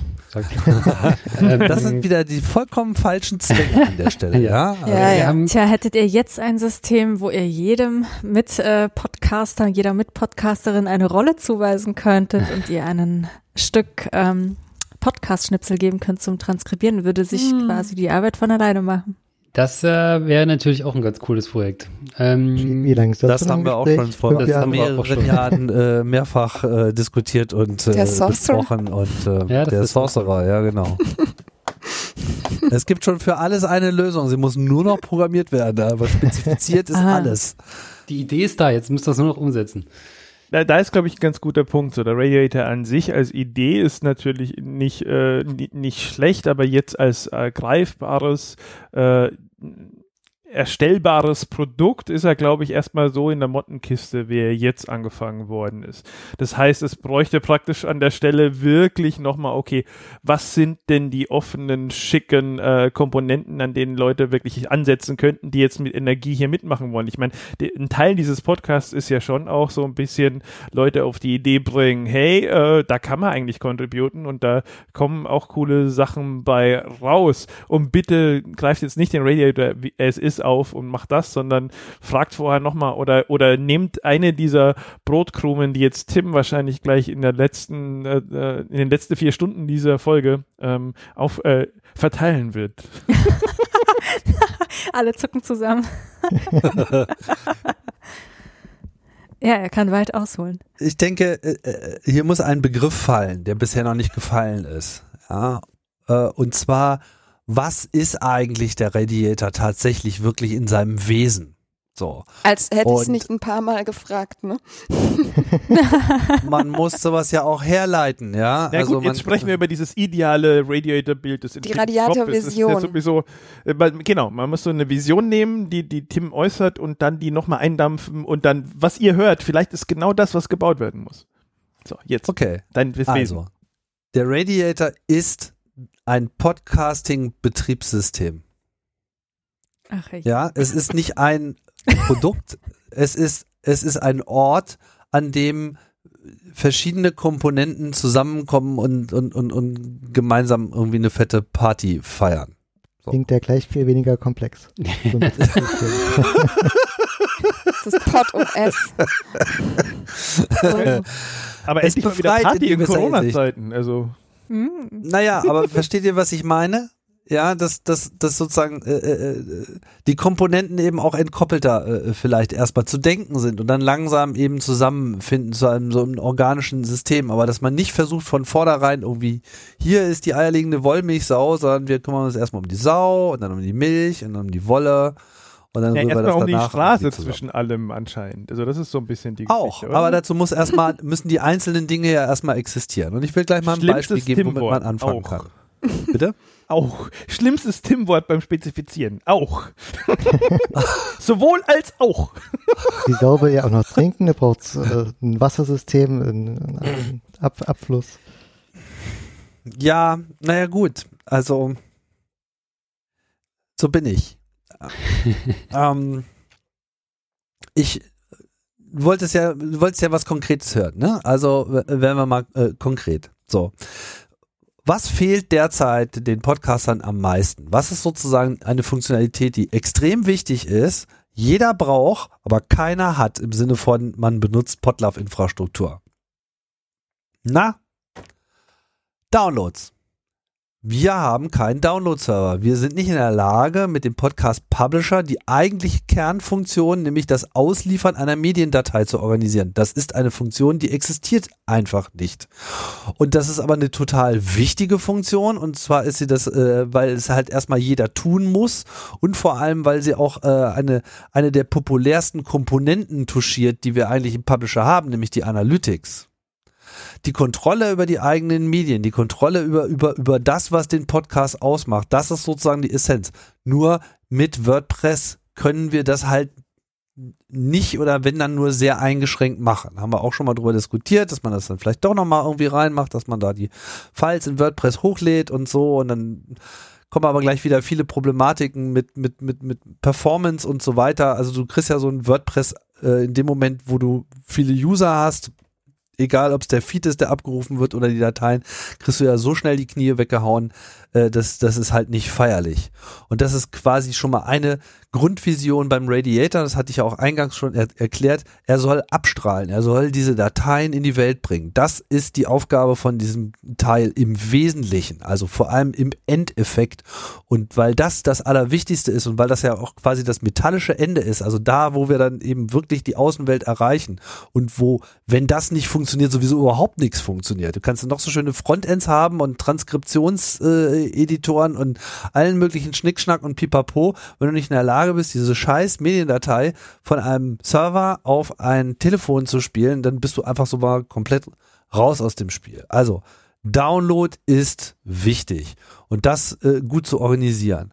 Und äh, das wäre etwas, worauf ich mich gerne konzentrieren würde in diesem ersten Schritt. Und zwar, indem man einfach mal das Problem Download auch umfangreich ähm, löst. So, also sowohl wo halte ich die Datei? Wie gehe ich mit neuen Versionen von der Datei rum? Wie erzeuge ich daraus eine URL? Wie kombiniere ich das mit einem CDN? Wie äh, gehe ich damit um, wenn die Datei im Webplayer eingesetzt wird, dass ich dann HLS mache, dass es also nicht eine Datei ist, sondern dass ich halt eine Aufnahme in verschiedenen Bitraten, äh, Auflösungen und so weiter aufgesplittet in 10 Sekunden Blöcke in einem in einer Directory-Struktur oder irgendeiner Binärdatenbank vorhalte. Und wenn halt im Webplayer irgendwie auf zwei Stunden 15 geklickt wird, das sofort genau nur dieser eine Block in dem Moment geladen wird. Und dass wenn äh, der User äh, aus seiner Wohnung rausgeht und diesen Webplayer laufen lässt und von seinem internen WLAN auf äh, wackeliges 3G äh, umschaltet, dass äh, das Telefon sagen kann, so hör mal, jetzt kommen die Daten mal nicht so schnell, ich hätte gerne mal eine niedrige Bitrate. Das ist einfach seit Jahren akzeptierte und Standardtechnologie im Internet. Wir tun das nicht. Wir bieten das nicht an, wir haben das nicht und es ist einfach eine, eine, eine, eine Grundlage. Und dazu halt eben auch gleich äh, mitzudenken, okay, jetzt verwalten wir Zugriffe, äh, wie machen wir dann eben die Datensammlung für die Analytics.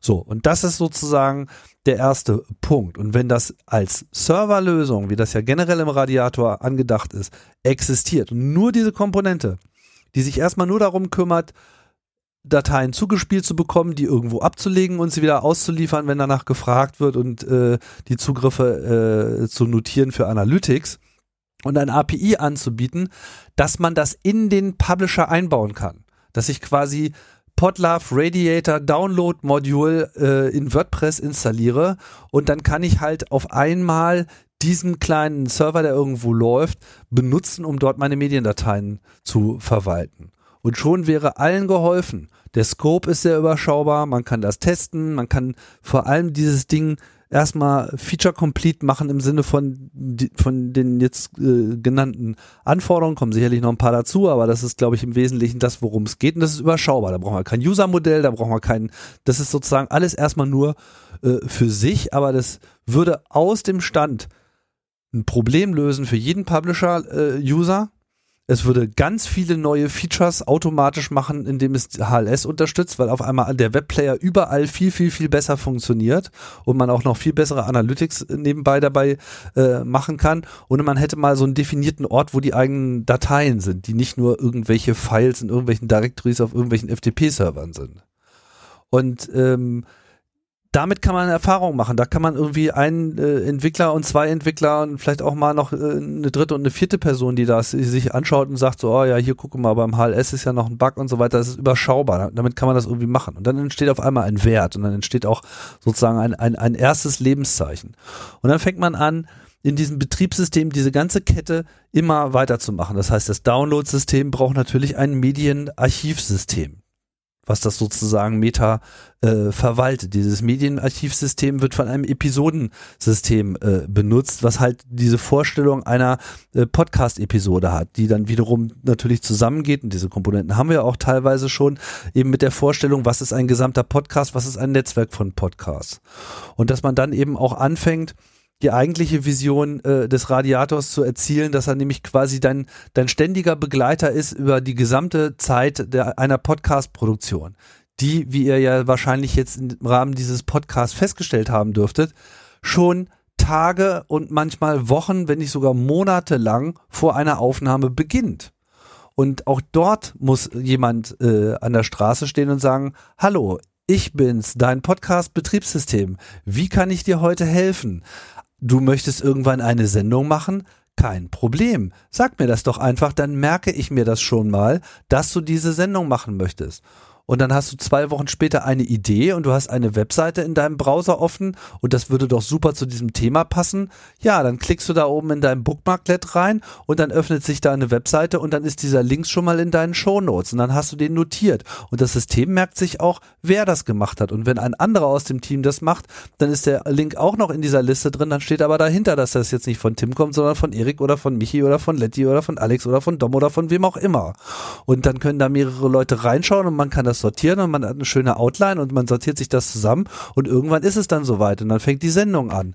Und dann sagt man, okay, alles klar, dann machen wir doch mal aus diesen Shownotes auch noch gleich die fertige Marschrichtung und dann äh, verwandelt sich diese Outline auf einmal in so eine Art Präsentation, die man irgendwie im Web durchklicken kann, wo man dann sozusagen von Seite zu Seite, von Dings zu Dings hat, diese ganzen Links klickbar direkt vor der eigenen Nase hat, die Sendung aufnimmt vielleicht noch nebenbei auch noch ein paar Änderungen macht und sich das System das irgendwie auch gleich merkt und dann aufzeichnet und so weiter. Bis es dann wieder in diese andere Richtung geht. So Es und ganz Transkription und People, es ist alles ganz einfach. ist alles muss einfach- es, Nur das alles braucht man und wer jetzt Lust hat, das zu entwickeln, der darf Die sich. Idee ist da.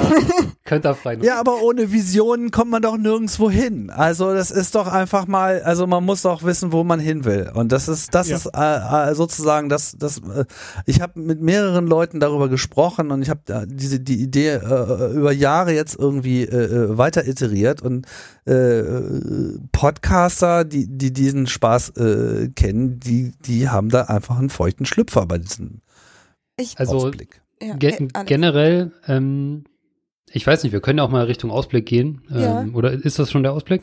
ähm, mach gerne. Ich will wollte vielleicht auch. nochmal Ja, konkreter auf Tim eingehen. Also nochmal zurück zu dem Download-Modul äh, Standalone. Also sowas äh, äh, gehe ich mit. Also der grundsätzlich der Ansatz, irgendwie eine Komponente zu, äh, zu nehmen, die erstmal richtig zu bauen und ins Netz zu stellen, ähm, das ist sicherlich der richtige Weg, weil einfach der, der Scope überschaubar ist, wie du, wie du auch sagst.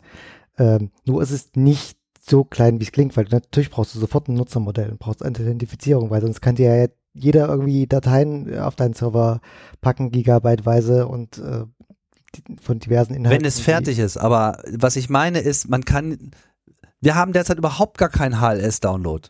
Wir haben noch nicht mal einen ist ja Skript, egal, ob was ein FFmpeg aufruft und, oder- und, und das, das macht. Ja, ja, aber man, einfach was zum Spielen. Ich weiß nicht, ich Genau, könnte, äh, eigentlich wollte ich ja die, wollte ich die Bridge ganz elegant nehmen zum Ausblick. Ich versuche es einfach nochmal. So lange, bis wir zum. Gut, Ausblick achso, kommen. ah, dann in Ordnung, in Ordnung, versuch's nochmal. Weil nämlich das, was wir gerade hier tun mit den Pod, äh, Lavas Podcast, ist ja so, dass wir so wenig wie möglich äh, WordPress verwenden. Das hat einen guten Grund. Auch äh, quasi da, so wie wir Dateien hosten, so wie wir unseren Feed ausliefern, das sind ja quasi möglichst isolierte eigene Systeme. Die Webseite wird nicht von WordPress ähm, selber gesurft, sondern ist woanders gehostet.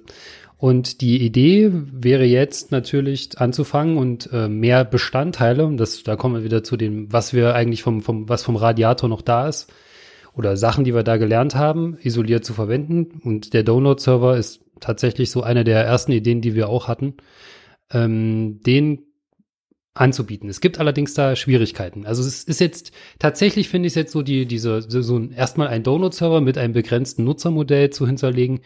Das ist realisierbar. Man muss aber an die Realität denken, dass die meisten unserer ähm, Hörerinnen oder Podcasterinnen, wahrscheinlich große Überschneidung, tatsächlich ähm, keine, äh, das, das dann selber hosten müssten.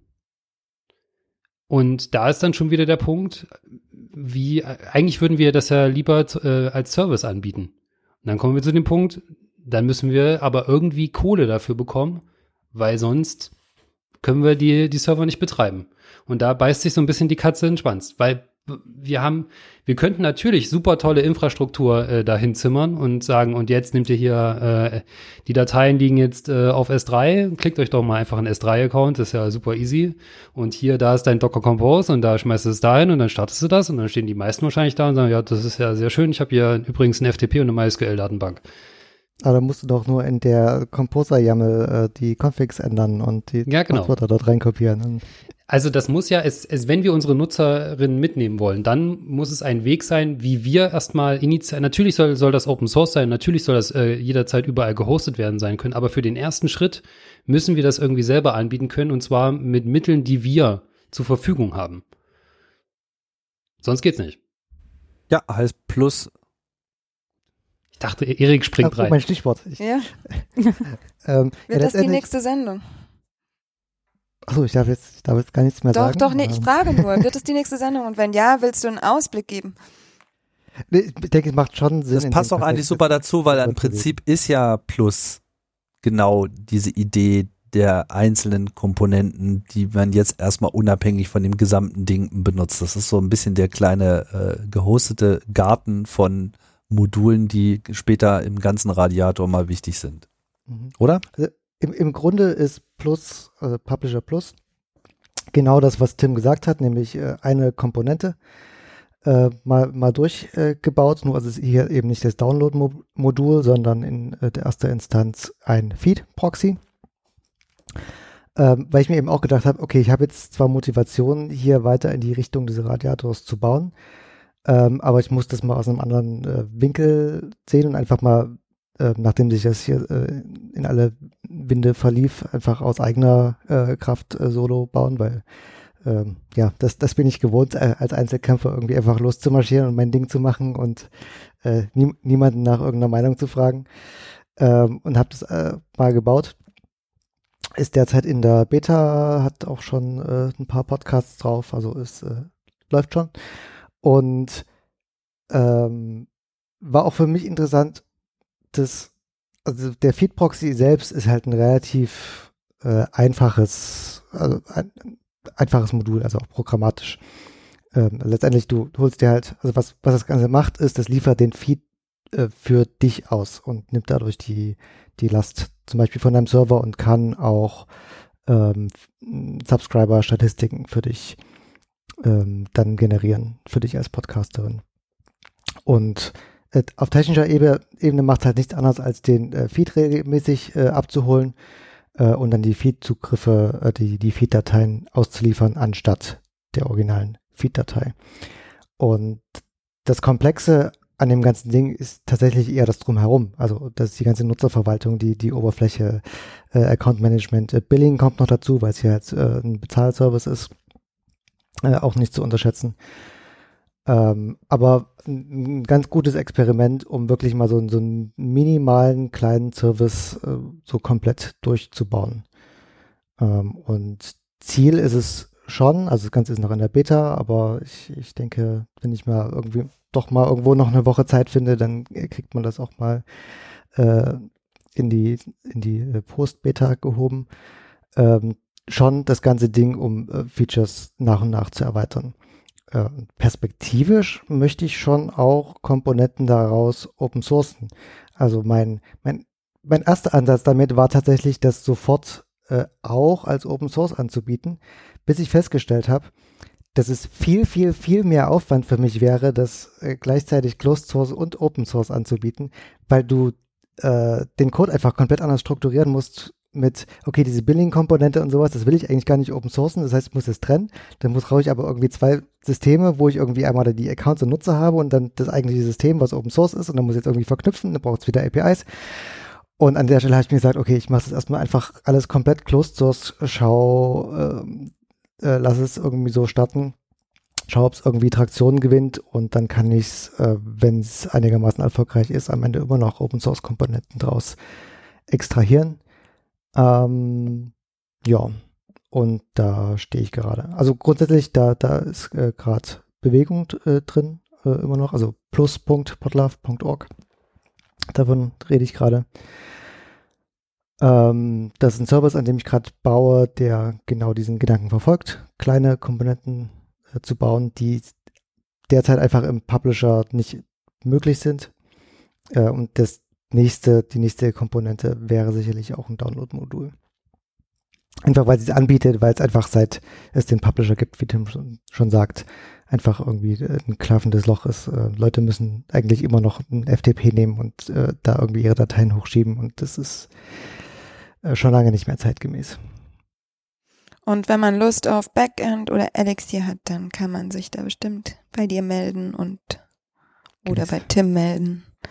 Und dann wird man ins Projekt eingeführt und sehr willkommen Ja, geheißen. oder vielleicht haben Leute ja da auch sozusagen ganz, ganz, ganz eigene Aktivitäten. Ich meine, ich habe ja auch schon mal ein bisschen angerissen, äh, ja, so auch diese, diese, diese mh, Idee eines ähm, eines Transkriptionseditors, ich meine, das haben ja verschiedene Leute schon umgesetzt, auch Phonik hat da so eine Variante und das ist, äh, das ist ein relativ komplexes Problem, aber ähm, was halt bisher noch keiner äh, umgesetzt hat, was ja so die Idee, also was ja bei uns unter Sorcerer läuft, so, dass man eben ähm, die Transkription, also sagen wir mal so, das Interesse an einem Transkript steigt ja eben mit der Anzahl der Hörerinnen und Hörer.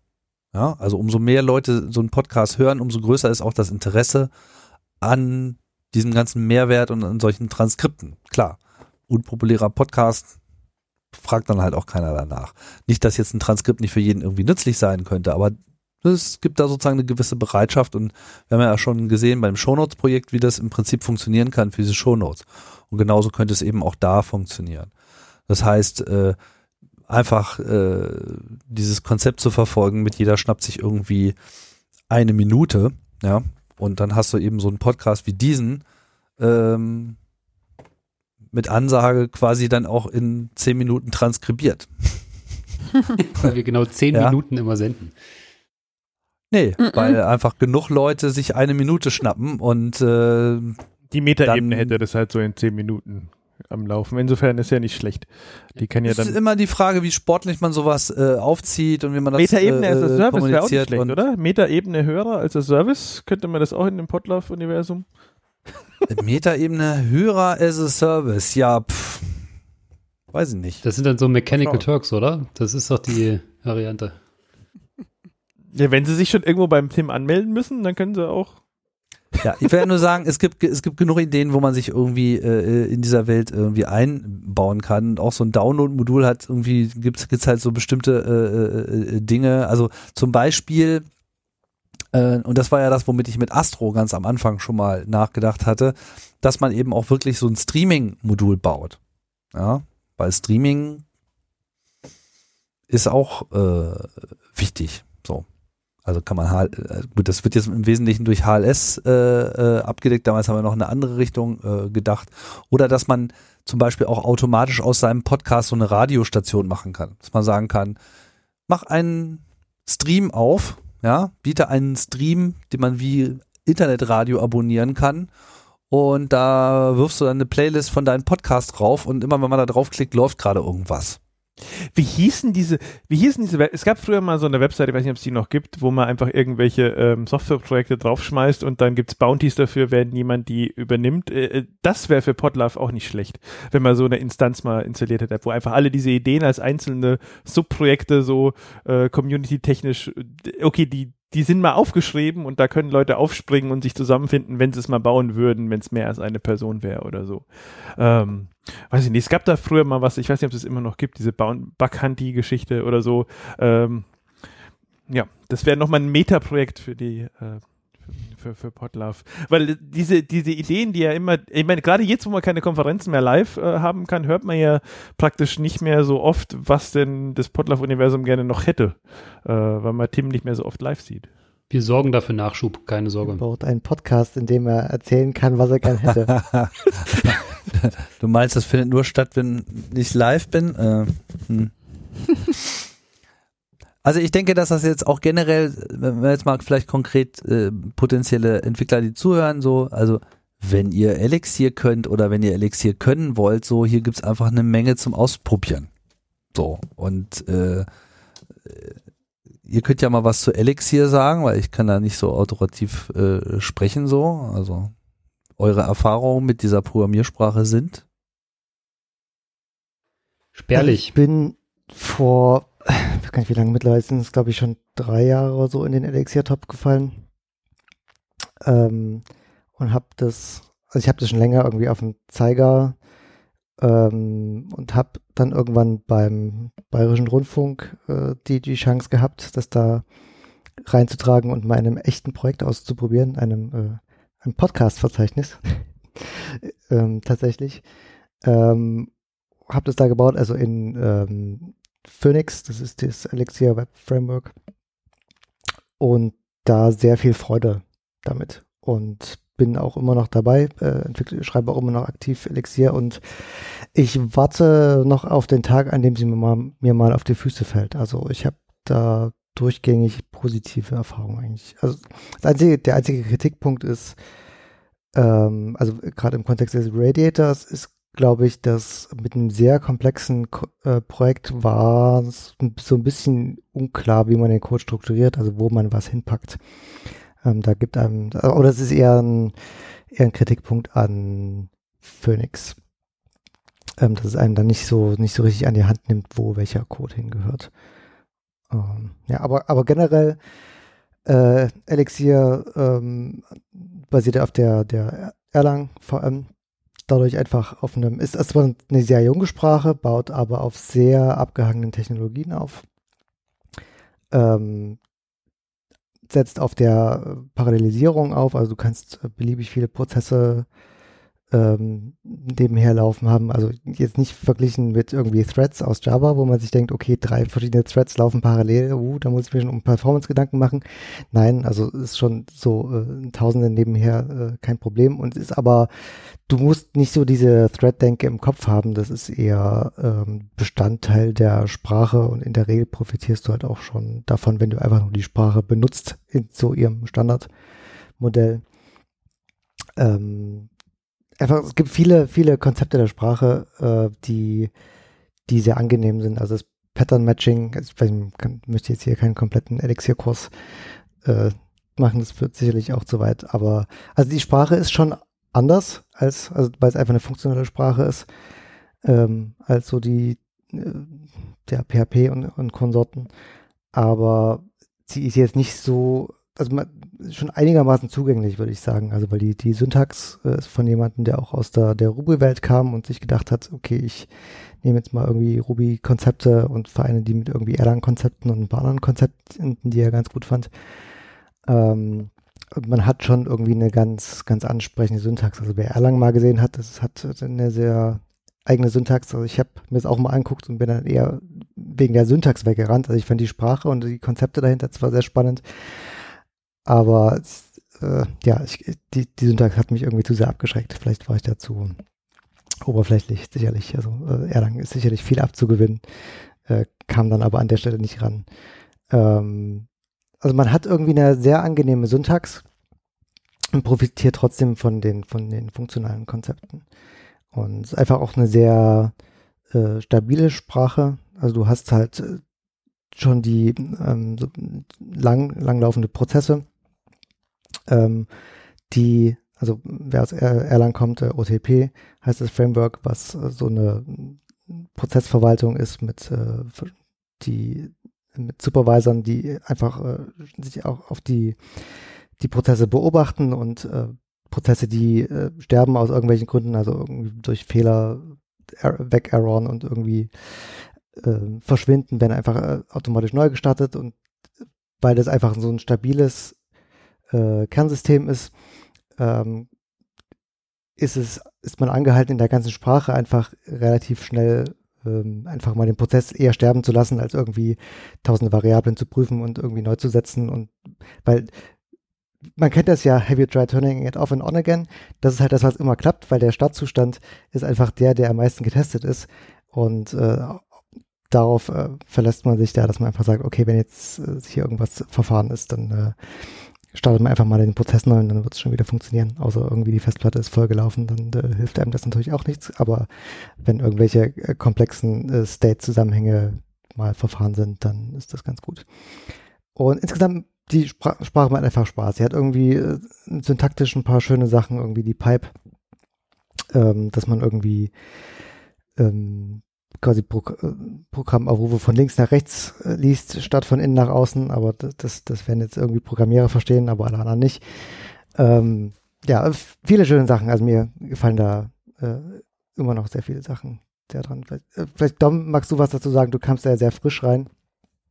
Ja, einmal nochmal, also ich komme von, von der Erlang-Seite, war ich früher begeistert von, der, von dem Grundsystem und da gibt es halt wahnsinnig schöne äh, Aspekte, nämlich dass es, es ist halt von der Programmier, äh, vom, vom Herangehensweise bei Programmierung erstmal ganz anders als alles andere, was man so gemacht hat, weil es eben so Actor-basiertes, äh, sehr, sehr parallelisiertes Ding ist, mehr oder weniger. Also man, man, man denkt auf einmal wirklich in, in anderen Bahnen und es hilft. Elixir hat das Ganze dann nochmal in eine schönere, modernere ähm, ähm, Sprache gepackt, die, äh, die aber nicht äh, am Kern des Systems äh, was negativ verändert. Das heißt, die Kombination eben aus so Elixir und Phoenix ist halt im Endeffekt das, was Ruby on Rails ist aber in performant parallelisierbar und äh, rock solid und ähm, einfach mal Einblick in diese Welt. Wenn ihr mal noch mal erweitern wollt, äh, was denn äh, da funktionale Programmierung angeht, ohne dass ihr erschlagen werdet von irgendwelchen ähm, Lambda-Kalkül-Wahnsinn, sondern einfach nur mit einem sehr pragmatischen, hey cool, hier kann ich mir meinen Webserver kurz aufsetzen, der macht das und dann äh, muss ich ein bisschen anders dran rumdenken und dann mache ich da entweder ein fieses äh, JavaScript-Frontend dran, das wirklich ähm, dann mit einer geilen äh, API spricht, die jetzt in, aus, aus Elixir leicht zu bewältigen überlegen ist, weil die Art und Weise, wie man zum Beispiel eine GraphQL oder REST API in Elixir macht, ist wirklich super schick, ist ähnlich schick wie damals, ähm, oder ich finde sogar schicker eigentlich, wie, wie damals Rails so eine Offenbarung war, so okay, so einfach kann man das dann, äh, so, so schnell kann man zu Ergebnissen kommen, plus halt die Geschichte, dass es halt ähm, äh, wirklich ein echter Langzeitserver ist, der, der, der effizient läuft, wo man dann alles, was man dann wirklich ähm, rechnerisch auf dem System machen will, was über längere Prozesse hinweg geht, was wirklich verfügbar sein soll, relativ einfach und schön aufsetzen kann mit dem, äh, mit dem, wie das System grundsätzlich aufgebaut ist, eben mit dieser Überwachung von verschiedenen äh, Aktoren, die mehr oder weniger dann einen Job erledigen, danach wieder äh, sich verabschieden äh, oder in gewisser Weise eben Sachen serialisieren, die parallel passieren müssen und die Struktur der Sprache und der ähm, des Systems äh, gibt einem schon so, äh, so gibt einem schon äh, die Situation so vor, dass man kaum sich ins Knie schießen kann. Also das ist so diese Geschichte, wenn man, wenn man Sachen parallelisieren will in anderen Sprachen, äh, dann muss man oft irgendwie 27 tausendmal irgendwelche Schlösschen und, und, und, und, und Seitenfälle checken, ob man denn nicht sich aus Versehen was kaputt geschossen hat. Und in Elixir äh, und, und Erlang denkt man halt schon in einer Art und Weise, die, das ist halt nicht kaputt. Das ist halt, wenn es funktioniert, dann hat es funktioniert, wenn nicht, nicht und dann gibt es einen tollen Fehlerbericht. Es gibt nicht diese Situation, oh, ich habe jetzt drei Dinge parallel gemacht und deswegen ist irgendwas mal in ganz seltenen Fällen mal ein bisschen kaputt. So, ja. Und das ist halt für eine Serveranwendung großartig als Grundwissen und erweitert euren Horizont. Also mal, probiert mal was aus in Elixir zu machen. Das hilft. Alex, ich würde auch sagen, ich will auch kurz schwärmen, Horizont erweitern, weil ich aus einer ganz anderen Richtung komme. Ich hatte ja nie was mit Backend gemacht und jetzt auch bei Radiator nichts mit, mit dem Backend zu tun gehabt, aber ich wollte irgendwann mal mehr darüber wissen, so als Frontend-Entwicklerin. Und ich habe ja dann podlove.org Pod, ach nicht, podcasterinnen.org entwickelt und das hatte ich mit Phoenix gemacht. Und selbst für jemanden, der nur JavaScript kannte, also sowas wie Pattern Matching, ich will nochmal, das war eine Offenbarung für mich oder generell funktionale Programmierung. Und dann, ich, das muss ich sagen, zum Einsteigen war es auch einfach extrem gut geeignet, weil die Doku so, das ist ja doch ein recht modernes Projekt und die Doku-Situation und die Community waren einfach ähm, super, super hilfreich für, für Einsteiger, was ich, davor hatte ich eben Angst als zum Backend entwickeln, dass überall schon sehr, sehr viel vorausgesetzt wird und das war einfach eine, eine gute Situation bei Phoenix und Elixir.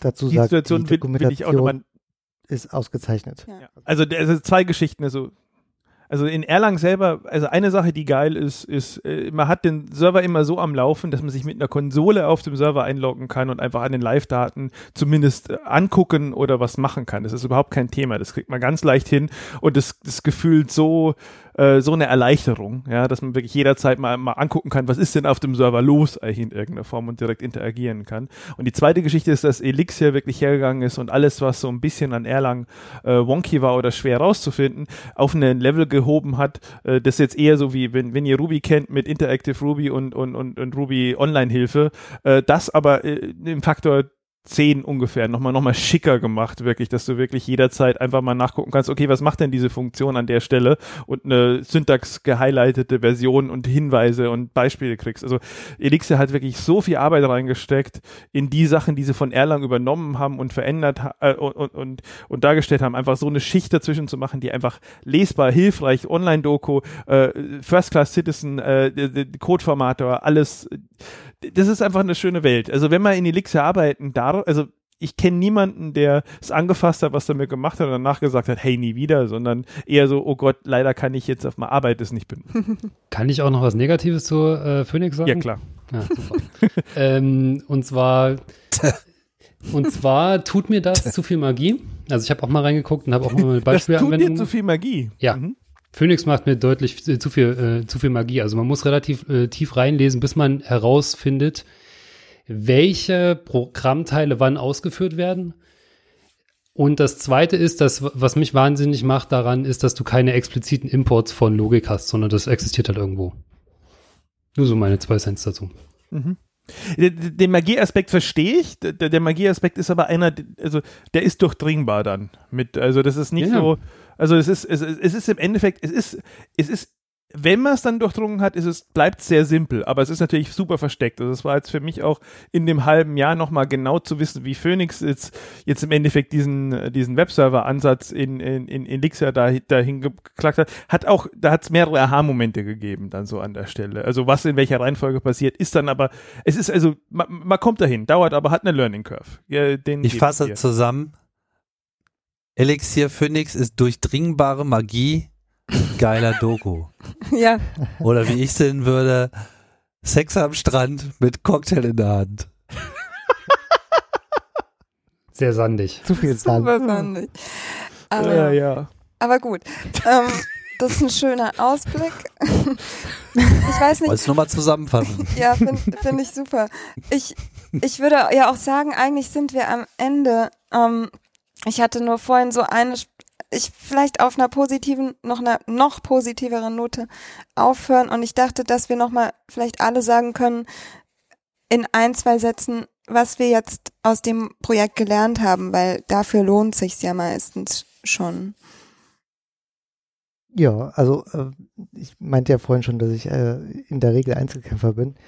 Und war ich jetzt das erste Mal seit langer Zeit mal nicht Einzelkämpfer im Backend. Also ich hatte zwar, es gab zwar diese klare äh, quasi Hierarchie, allein dadurch, dass ich einfach schon Elixir-Erfahrung hatte und dann nicht, dass Dom halt so von Anfang an gesagt hat, okay, ich richte mich hier nach dir. Aber ähm, was irgendwie so äh, Software-Architektur-Entscheidungen anging, haben wir schon sehr viel diskutiert. Also wir haben uns da auf äh, GitHub ähm, einfach die, die Pull-Requests äh, genommen und äh, eigentlich immer Dinge einfach äh, Pull-Requests gestellt und erstmal auf irgendwie Kommentare des anderen gewartet. Und das waren sehr, äh, waren sehr konstruktive äh, Diskussionen. Das hat mir Spaß gemacht, da auch mal, auch mal Kontra zu bekommen. Äh, und nicht, weil in der Regel baue ich halt meinen Kram und dann äh, kommentiere ich den und dann äh, gibt es vielleicht Bugs und dann fixe ich die, aber äh, auch mal so über äh, einfach Benamung von Dingen zu diskutieren äh, oder auch größere äh, architektonische Geschichten, das war äh, gut. Und vor allem einfach den, den Eindruck danach, die bessere Software erzeugt zu haben. Ähm, das war schon, das hat Spaß, Spaß gemacht. Dom, Letty, Tim? Welcher Reihenfolge? Alle zusammen. Dom, Letty, Tim war jetzt angesagt. Äh, ja, also bei mir, äh, also ich bin äh, sehr glücklich, diesen äh, Technologie, äh, die Technologiebreite also den, den Spielplatz nochmal alles gesehen zu haben, also sowohl von, äh, von der Frontend-Technologie, die verwendet wurde an der Stelle, auch als an äh, am, am, Player, als auch am Backend, was man denn alles so mit GraphQL und REST API und wie man Dinge denn heutzutage macht an der Stelle, viel gelernt und viel, viel äh, Schönes gesehen, ähm, viel Hässliches gesehen, äh, die, die einfach toller, war für mich ein, ein, toller Mehrwert, auch in so einer großen Runde zu arbeiten, wo man, wo man so viel profitieren kann von den Erfahrungen äh, der ähm, anderen Anwesenden äh, EntwicklerInnen. Das war echt äh, super. Äh, und ja, so, so ein gefühlte jetzt bin ich wieder ein bisschen mehr auf Stand an der Geschichte. Das war so, das war so eine, so eine, so eine tolle Mischung auch. Ja, das ist irgendwie so, es hat angefangen mit diesem Projekt von Alex, wo ich kurz bevor äh, vor Alex am äh, in der Freakshow aufgetaucht ist, ähm, zu, Letty auch, oder? Entschuldigung. Weil, und, und Michi, ihr seid dann, habt dann da abgenördet oh. in dieser Freakshow. Und, und ich, ich war halt weil, weil ich kurz davor in den Player mich eingab, da wusste ich überhaupt, wovon ihr sprecht. Ich war zum ersten Mal in dieser Situation für mich in meinem Entwicklerleben, so dass ich mir gedacht habe, okay, so geht's also den anderen, wenn ich jetzt auf iOS so irgendwie so aus dem FF was rausschüttle, weil einfach diese, die Menge, also die Frequenz an Technologien und Bezeichnungen von, von, von, von, von Geschichten, die ihr da vorgelegt habt, äh, und nach dem Projekt jetzt war ich halt echt top auf Stand, dass ich jetzt kann ich wieder mitreden komplett. Und es ist äh, dank euch.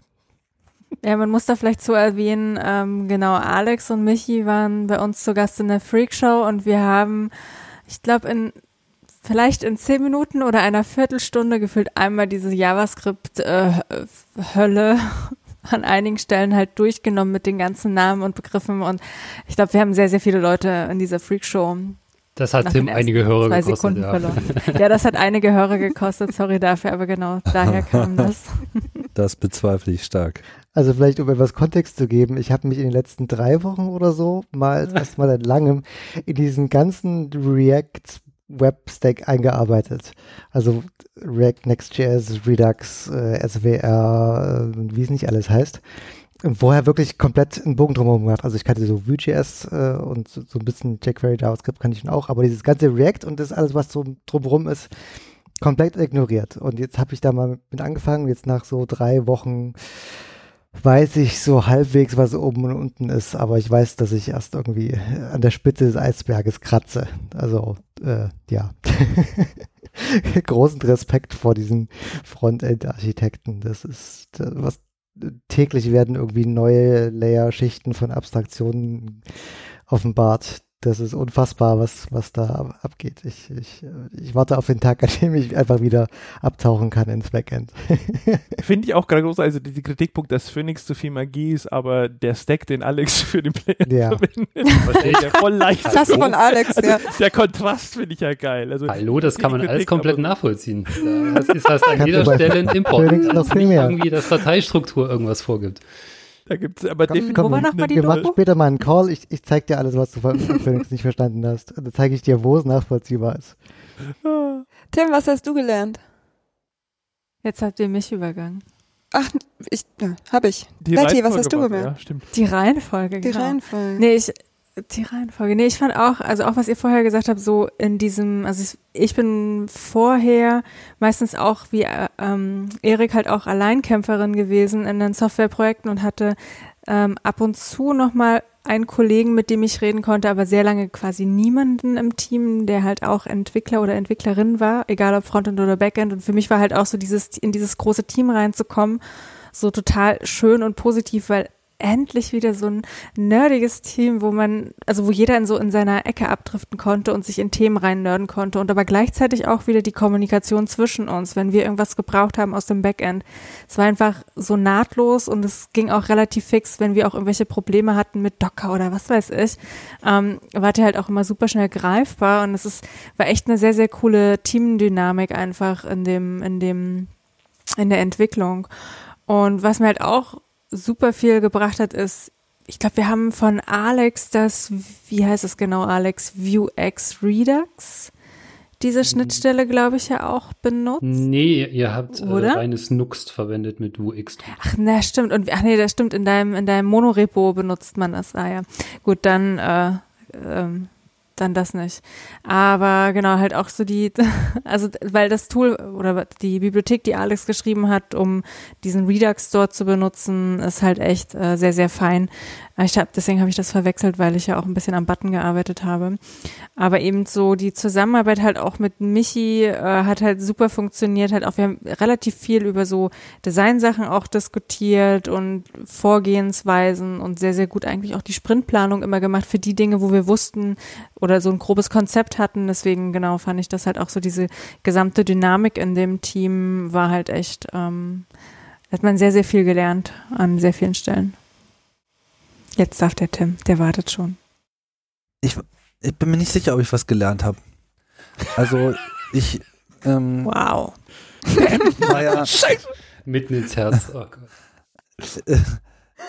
nee, naja, also aus meiner Perspektive heraus, ähm, weil ähm, ich hatte ja nun vorhin schon, habe ich ja, ich habe ja schon erzählt, dass- dass, ich mich da eigentlich eher ein bisschen äh, äh, verloren habe in dieser ganzen äh, Gesamtkonstellation. Von daher war das für mich einfach ein, ein bisschen schwierig bis bis äh, äh, schmerzhaft, weil weil weil ich eigentlich meine Qualitäten nicht so richtig entwickeln konnte. Also also das, was ich am besten kann, das das das das habe ich irgendwie äh, nicht so richtig zum zum Einsatz bringen können. Das hatte eben was mit dieser äh, äh, Distanz zu tun und es hatte eben auch was mit dieser Konstellation des Projekts zu tun, was für mich einfach extrem ungewohnt war. Also es war einfach diese Konstellation ist äh, ist nicht meins so und ich kann auch mit so klassischen ähm, Software Development Methoden, die äh, wie sie auch immer, was sie auch immer für klangvolle äh, äh, Namen haben, ist einfach nicht, ist einfach nicht mein Style, ist einfach nicht mein, ist nicht meine Welt so. Also ich akzeptiere das, dass das irgendwie wahrscheinlich ganz offensichtlich super äh, äh, funktioniert so,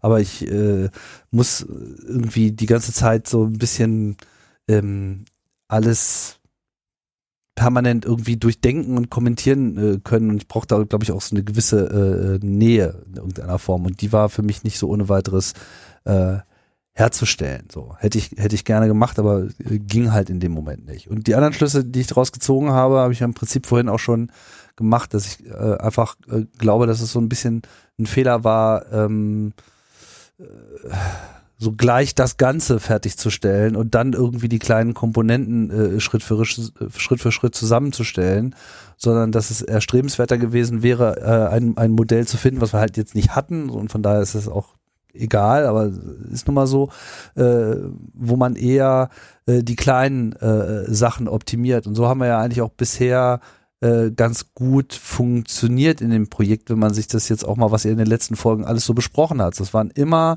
so, hier brauchen wir eine Lösung, da brauchen wir eine Lösung. Einzelne Leute haben sich draufgeschmissen und am Ende hat sich das aber dann doch sehr gut zu einem Gesamtsystem zusammengefügt so und ähm, hat sich so aufeinander äh, zubewegt. Und ich glaube, das, das wäre so eine erstrebenswerte ähm, Strategie, die man, die man vielleicht äh, machen sollte. Und ja, also ich habe bin da noch so ein bisschen auf der Suche und ich äh, muss auch sagen, dass ich halt so ein bisschen mm, äh, dass mir auch so ein bisschen die Puste ausgegangen ist. Meine, äh, wann haben wir angefangen? 20, 2014, 13, wann war das? Du hast doch mal nachgeschaut, Erik, oder? 2012. So mit allem? 2012, genau, so acht Jahre irgendwie. Und also ich hatte da auch schon so, so, einen, so einen latenten äh, äh, Burnout, ähm, weil ach, einfach so lange irgendwie äh, immer wieder darüber nachzudenken, braucht er irgendwie auch mal eine Pause. Das geht ja jetzt schon wieder ein bisschen besser. Das verflixte also, siebte Jahr. Ja, das kann, kann schon sein. Das, das war das verflixte äh, siebte Jahr. Insofern, ich genieße das auch sehr, euch beim Podcasten zuzuhören und zuzuschauen. Ähm, wie eingangs schon gesagt, so ist, äh, erfüllt mich so, so eine gewissen äh, Genugtuung ist nicht das richtige Wort. Also ich, ich, muss, nee, auch nicht. Ganz im Gegenteil. Nein, nein, weil, weil, also weil es mich halt wirklich freut. Also es ist halt, ähm, ich denke, dass Software nur gut sein kann, wenn die Leute, die es programmieren, es auch benutzen. Ja. Und das ist nicht, nicht immer in allen Fällen zu erreichen, aber man sollte dem möglichst nahe kommen. So. Und ähm, Podcasting macht ja auch irre Spaß. So, es ist, es ist halt ja wirklich ein ganz tolles Hobby auch. Und ähm, ja, und sich für mich, für mich war eine äh, ne, ne große Freude halt in dieser ganzen Zeit halt auch immer wieder diese ganzen technischen Probleme auch zu überkommen. So und, und daraus auch immer wieder den nächsten Schritt zu finden und einfach so ganz konkret am unmittelbaren Bedarf. Ich meine, Erik, wenn tausend Sachen einfallen, wo ich gesagt habe, hier, guck mal, das, das wäre doch total wichtig und du immer so, was wäre in aller Welt braucht sowas, ja. Also wofür kann das wichtig sein? Ne? Bis, bis dann irgendwann mal klar gemacht habe, dass, dass, dass, dass diese Kleinigkeit mir wieder irgendwie 20 Minuten pro Sendung spart. So. Und äh, ne, weil am Ende ist Podcasting, Produktion äh, Workflow. Es geht hier wirklich um, um das Organisieren eines, eines, eines, eines flüssigen Sendens und, und äh, medialen Begleitens einer, einer, einer Öffentlichkeit. Und umso mehr die Software daran arbeitet, alle Beteiligten zusammenzubringen und ihnen immer äh, die, die größte Hürde ähm, wieder äh, abzusenken. Ja, also ihr kennt ja die ganzen Sachen, ne? Und Ultraschall äh, als Projekt hat auch da schon extrem viel abgekürzt. Und umso mehr man auch Hörerinnen, Hörer ähm, die Community quasi mit, mit eingebunden bekommen, sei es für Shownotes, sei es für Transkripte, sei es für äh, die Kommentare. Ja, äh, es, es gibt auch so, so viel, es liegt noch so viel auf der Straße. Also es gibt so, äh, die, die Früchte hängen so tief. Das ist wirklich absurd, ja. Also das, warum haben wir immer noch keinen Feedback Information im im, im Feed, dass die Leute auf ihrem scheiß Podcast-Player mit einer Taste ein Audio aufnehmen oder einen Text schreiben können und dann geht das an die richtige Person mit den richtigen Metainformationen, worauf es sich bezieht, auf die Stelle, die man gerade hört. Ist eigentlich ganz einfach. Denkt bloß keiner drüber nach. Und all dieses Zusammenbringen und dieses Zusammenrühren dieser, dieser, dieser Community, das ist, das ist für mich das, was, was auch die Aufgabe von, von Podlove äh, sein sollte. Also ist für, für mehr als nur für die Podcaster einfacher zu machen, sondern im Prinzip eben dafür zu sorgen, dass, dass dieses Geschehen eines Podcasts äh, einfacher zu steuern wird.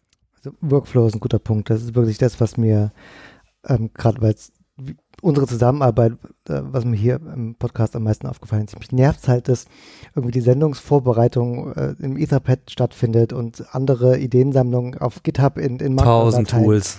Und oh. äh, Dateien schicken wir uns über, ich vergesse es jedes Mal, Alex, äh, such den Link jedes Mal wieder raus. Beamit, glaube ich. Beamit war es, glaube ich. Beamit. Äh, ist, ist total super, aber so viele Tools so das verteilt. Ich will das alles an einem Ort haben. Ich will nicht genau. Ich will das auch alles an einem Ort haben und ich weiß genau, wie es aussehen soll. Lass uns das irgendwie hinkriegen. Verdammte Axt. Na gut.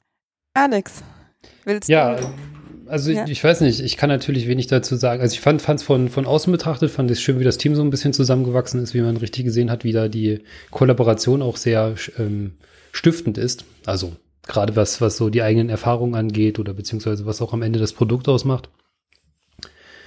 Ich fand auch den, den Ansatz des CMS und wie viel, wie viel Zeit ihr da rein in, investiert habt, um da wirklich auch das, äh, den letzten, die, die letzten Ungenauigkeiten beziehungsweise so Ecken ähm, an dem Userflow äh, zu abzustimmen, das fand ich sehr beeindruckend.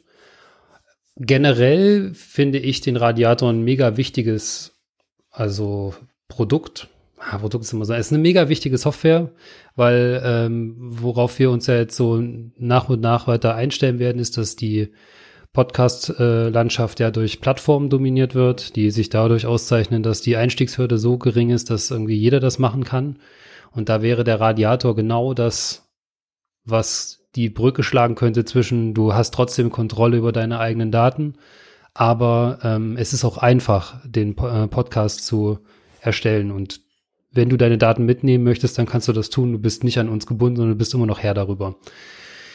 Deswegen finde ich so von, von einer, äh, wie soll ich sagen, von der Mentalitätsstufe her, ist es eigentlich ein sehr wichtiges Projekt, was schade wäre, wenn es jetzt, äh, also enden würde ich jetzt auf jeden Fall nicht sagen, aber wenn, wenn es nicht weiter äh, würde. Ja, ähm, finde ich auch. Mm, ich hatte jetzt die ganze Zeit Zeit, mir über, zu überlegen, was ich gelernt habe. Und ähm, erstmal will ich sagen, dass was unglaublich Wichtiges eigentlich geschehen ist, weil ich habe gemerkt, dass ich voll gut mit Letty zusammenarbeiten kann und seitdem machen wir auch andere Dinge zusammen. Um, ähm, das war auf jeden Fall, um, ähm, hatte viele Auswirkungen. Und ich habe gelernt, erstens, habe noch zwei Sachen eigentlich, ne, wie wenig ich wirklich über Podcasting weiß. Also so dieses, ja, die nehmen halt eine Datei auf und dann stellen die die online, kommt halt ein Feed raus. Was soll da schon groß das Problem sein? Ähm, das ist mir schon bei der Recherche aufgefallen, dass das wohl nicht die komplette Wahrheit ist und dass ich da ein bisschen zu naiv war. Ähm, auch mit welchen Problemen die zu kämpfen haben, aber dann auch man, also es war ein, es ist nicht möglich für mich, UX-Design zu durchdenken und gleichzeitig eine API auszuprogrammieren. Das sind einfach zwei, zwei Aufgaben irgendwie. Schnell einen Prototypen, der eine API anspricht, zusammenzuklicken, aber einen UX-Design zu entwickeln, das, das hätte so, das sind Dinge, die ich ab jetzt einfach getrennt machen will voneinander. Um, ja, das wäre die Dinge, die ich gelernt habe. So, und der Ausblick wird wahrscheinlich jetzt auf eine Publisher Plus Folge kommen, würde ich sagen. Ähm, oder unsere, unser Ausblick auf die nächste Folge. Ähm, ich weiß noch gar nicht, ob es genau feststeht, aber ich sehe das irgendwie passt jetzt so gut.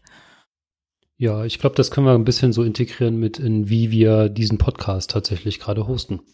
Da ist der, Pub ja. der ähm, Publisher Plus äh, ein wesentlicher Bestandteil. Dann hört ihr darüber das nächste Mal und ich sag euch schon mal allen Tschüss. Bis bald. Tschüss. Äh, Erik hat auch früher mal einen Podcast gemacht. Ach, danke. Ja, Vollständigkeit. Sorry, fast vergessen. Danke dir. Tschüss. Ciao. Ciao. Okay, ich muss pinkeln, bin gleich wieder da. Das ist das eigentliche Ende. So, verstehe.